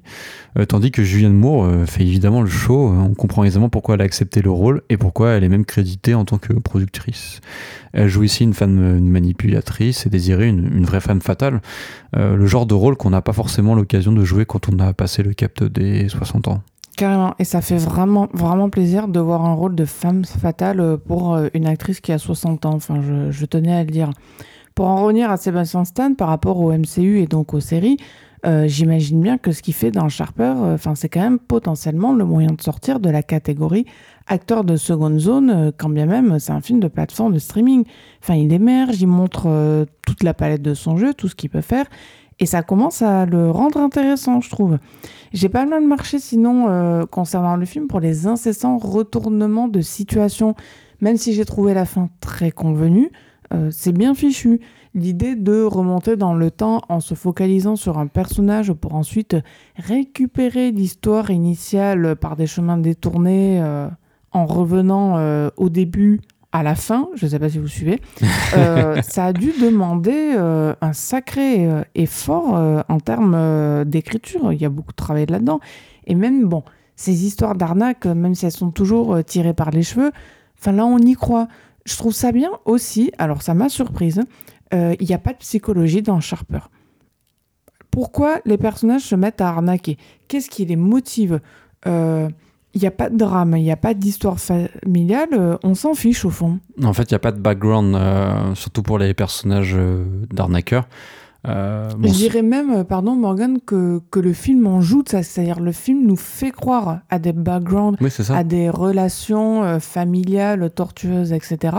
Pour ensuite nous dire non, non, pas du tout, on s'en fout, ils ont juste envie, quoi. Ouais, parce que le personnage de Sébastien Stan et de Julianne Moore, qui sont les deux, les deux têtes de gondole de, de l'arnaque, en fait, euh, sont des personnages en fait où on ne sait même pas quelle est leur vraie identité, en fait. Euh, Et on le- on le découvre plusieurs. jamais. Voilà. On, on- on- on ne saura jamais pourquoi ils sont là. On sait juste qu'ils sont là pour amasser du pognon. Ils ne font même pas par haine de leur prochain ou par vengeance. C'est juste une façon d'obtenir la tranquillité d'esprit via la richesse. Ce film, ce n'est que ça. Et quand on y pense, je trouve que c'est un propos euh, très actuel. En revanche, comme je le disais, quitte à verser là-dedans, c'est-à-dire le pas de psychologie, euh, juste des gens qui arnaquent pour euh, gagner de l'argent et puis c'est tout, j'aurais adoré que le film continue sur sa lancée et conserve cette gratuité dans, on, va dire, la méchanceté de l'acte. Euh, les arnaqueurs sont pas sympas, on sait pas pourquoi, plutôt que de nous servir la soupe en faisant gagner les gentils à la fin. C'est un choix que j'ai pas trouvé du tout jouissif. Bah, c'est conventionnel, et puis même quand il y a une mort, en fait, on se rend compte qu'il n'y a, pas eu de la mort, en fait.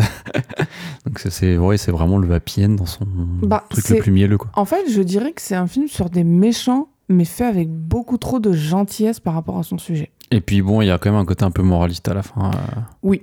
C'est pas, c'est quand même les riches, euh, les arnaquer, euh, euh, c'est quand même pas bien. Oui, euh, non, mais c'est ça. Parce que c'est quand même pas bien d'arnaquer, mais alors même les riches. hein. Oui, alors faut, faut vraiment pas voler euh, la pomme du supermarché. Bon, euh, je suis- je suis d'accord avec toi. Oui, voilà. Enfin, moi, je vais revenir à ma rengaine du cinéma de plateforme. À chaque fois, je le dis, mais j'ai l'impression que c'est devenu l'espace pour les projets de moindre envergure, euh, désuets et anachroniques. Le genre de film qu'on pouvait voir en salle à la fin des années 90 et au début des années 2000. Tu sais, les films coraux à tiroir qui enchaînent twist sur twist avec. euh, parfois même, euh, dans l'espace de deux minutes, tu as trois twists. euh, Ah oui, ça, ça, ça turbine. hein, pour Ouais, le coup. avec une narration non linéaire et donc fragmentée, hein, parce que comme on disait, le film est, est fragmenté. euh, Il y, a- il y a limite, enfin, comme on- contrairement à, à Tchaïkovski, à la fin de Tchaïkovski, il n'y a pas de date, donc en fait, à un moment, on ne sait pas si on est avant l'intrigue ou après. Enfin, c'est. euh, Et Sharper se joue de ça à nous perdre justement par rapport au, au repère euh, temporel. Exactement. Euh, donc c'était très à la mode à l'époque, hein, dans le sillage des films de Tarantino, justement, euh, avec euh, Reservoir Dogs et Pulp Fiction. On a eu ensuite les Usual Suspects, euh, Snatch, euh, Les Lois de l'attraction aussi, euh, de, de Roger Avary, qui était scénariste de, de Reservoir Dogs, je crois, je sais plus. Euh, ou encore Memento. Euh, C'est d'ailleurs souvent des, des films d'arnaque ou de manipulation. Euh, et donc devant Sharper, j'ai eu l'impression d'avoir regardé le film pris au vidéoclub du coin. Euh, S'il existait encore. voilà, mais malheureusement, bah, contrairement à les films que j'ai cités, qui sont pas forcément tous très bons, mais euh, voilà, celui-là, il est un peu tiède, il est presque fade. Euh, mais il joue très bien sa partition d'œuvre maligne, qui se croit plus géniale que ce qu'elle est, et on se laisse quand même prendre au jeu. Euh, pour m'avoir fait revivre cette émotion, bah, je peux pas détester le film. Il y a quand même une ou deux de mise, une idée de mise en scène quand même sympa éparpillée dans le film. Notamment quand le récit passe euh, au, point de vue de Madeleine. Euh, Madeleine, c'est le personnage de, de Julianne Moore. Le film devient presque baroque, mais pendant une ou deux minutes, euh, il y a une musique grandiloquente en fait qui ouvre euh, cette, cette partie-là, ce, ce segment, presque du Handel. Euh, notamment la musique de Barry Lyndon, c'est tin, tin, Oui. tin, tin, tin. Ouais, J'ai pas reconnu, mais je vois de quoi tu veux parler, j'ai plus le nom. Et Madeleine, d'ailleurs, cette séquence s'entraîne à, à pleurer devant un miroir pour paraître crédible aux funérailles de, de son mari, euh, qu'elle n'aime pas en fait, qu'elle arnaque. Euh, et la caméra part de son dos et s'arrête sur son visage. Euh, C'est évidemment pas un miroir, hein, c'est Julianne Moore face à une doublure qu'on ne voit que de dos. Et moi, j'avais jamais décelé ce genre de procédé, Morgan, et je t'ai dit, mais j'ai pas compris, remets en arrière pour voir. Et là, j'ai vu, et j'ai vraiment eu l'impression d'avoir une révélation de cinéma. Je me suis dit, mais c'est vrai, mais c'est pas un miroir. En fait, le, le film se, se joue de, de ma perception euh, optique. Oui, tu as découvert un procédé cinématographique qui est euh, quand même assez ancien, mais que oui, c'est vrai qu'on si ne se questionne pas. C'est euh, Bien sûr, et, et je pense que beaucoup de gens se, se font avoir, et, et- et j'ai- du coup, j'ai envie de le montrer à tout le monde, mais bon, je vais pas embêter les gens avec ça. Mais tu vois que ça fait toujours son effet. Et... Ah, ça marche hein Et surtout dans un film bah, qui se voudrait ludique, même si, bon, au final, c'est assez dommage qu'il ne l'est pas vraiment. Et c'est sûr que ces films jouent consciemment ou pas sur une forme de nostalgie chez leur public. Euh, Enfin, ça, ça fait appel à des gens qui, voilà, regardent euh, des vieux films qui sont disponibles sur les plateformes de streaming. Et du coup, bah, on va euh, Enfin, quand je dis vieux, c'est pas vraiment des vieux films, mais disons des films des années 90. Enfin, pour moi, années 90, c'est pas vieux. Et euh, derrière, on va leur dire, bah voilà, tiens, regarde, on a cette nouveauté, et ça fait écho au euh, film que tu as vu et que tu connais depuis un moment déjà. Enfin, c'est une façon de, de, les vendre aussi, ces histoires. Mm. Ils le trouvent, donc, ce fameux public, parce qu'il y a rarement des mauvais scores de visionnage euh, dans ce que les plateformes communiquent dessus. On n'a rien d'autre que, que leur donner. Euh, on ne peut pas mesurer objectivement euh, ce qu'elles nous disent. Mais en tout cas, je pense qu'il ne déplaira pas. On en a fini avec ce 14e épisode d'Arrêt Caméra Morgan. Est-ce que tu peux annoncer le programme pour le prochain? Euh, bien sûr, Julie. Euh, on parlera de quatre films euh, au masculin, bouh, euh, Oui. quatre films en langue anglaise, dont certains sont nommés aux Oscars. Euh, donc il y a Empire of Light de Sam Mendes, le grand retour de Sam Mendes après 1917, un film que j'ai détesté. Que j'ai adoré. Euh, The Sun de Florence Zeller, le grand retour de Florence Zeller après un film que j'ai détesté. Et que j'ai adoré The. Father. Euh, The Whale, le grand retour de Darren Aronofsky qu'on n'aime pas du tout tous les deux, Qu'on je qu'on a détesté tous les deux. Oui. Et, euh, et pour la section VOD de The Nocebo Effect, le nouveau film de Lorcan Fingan qui avait fait Vivarium il y a quelques années. Et voilà, on vous dit dans 15 jours, euh, au revoir. Au revoir.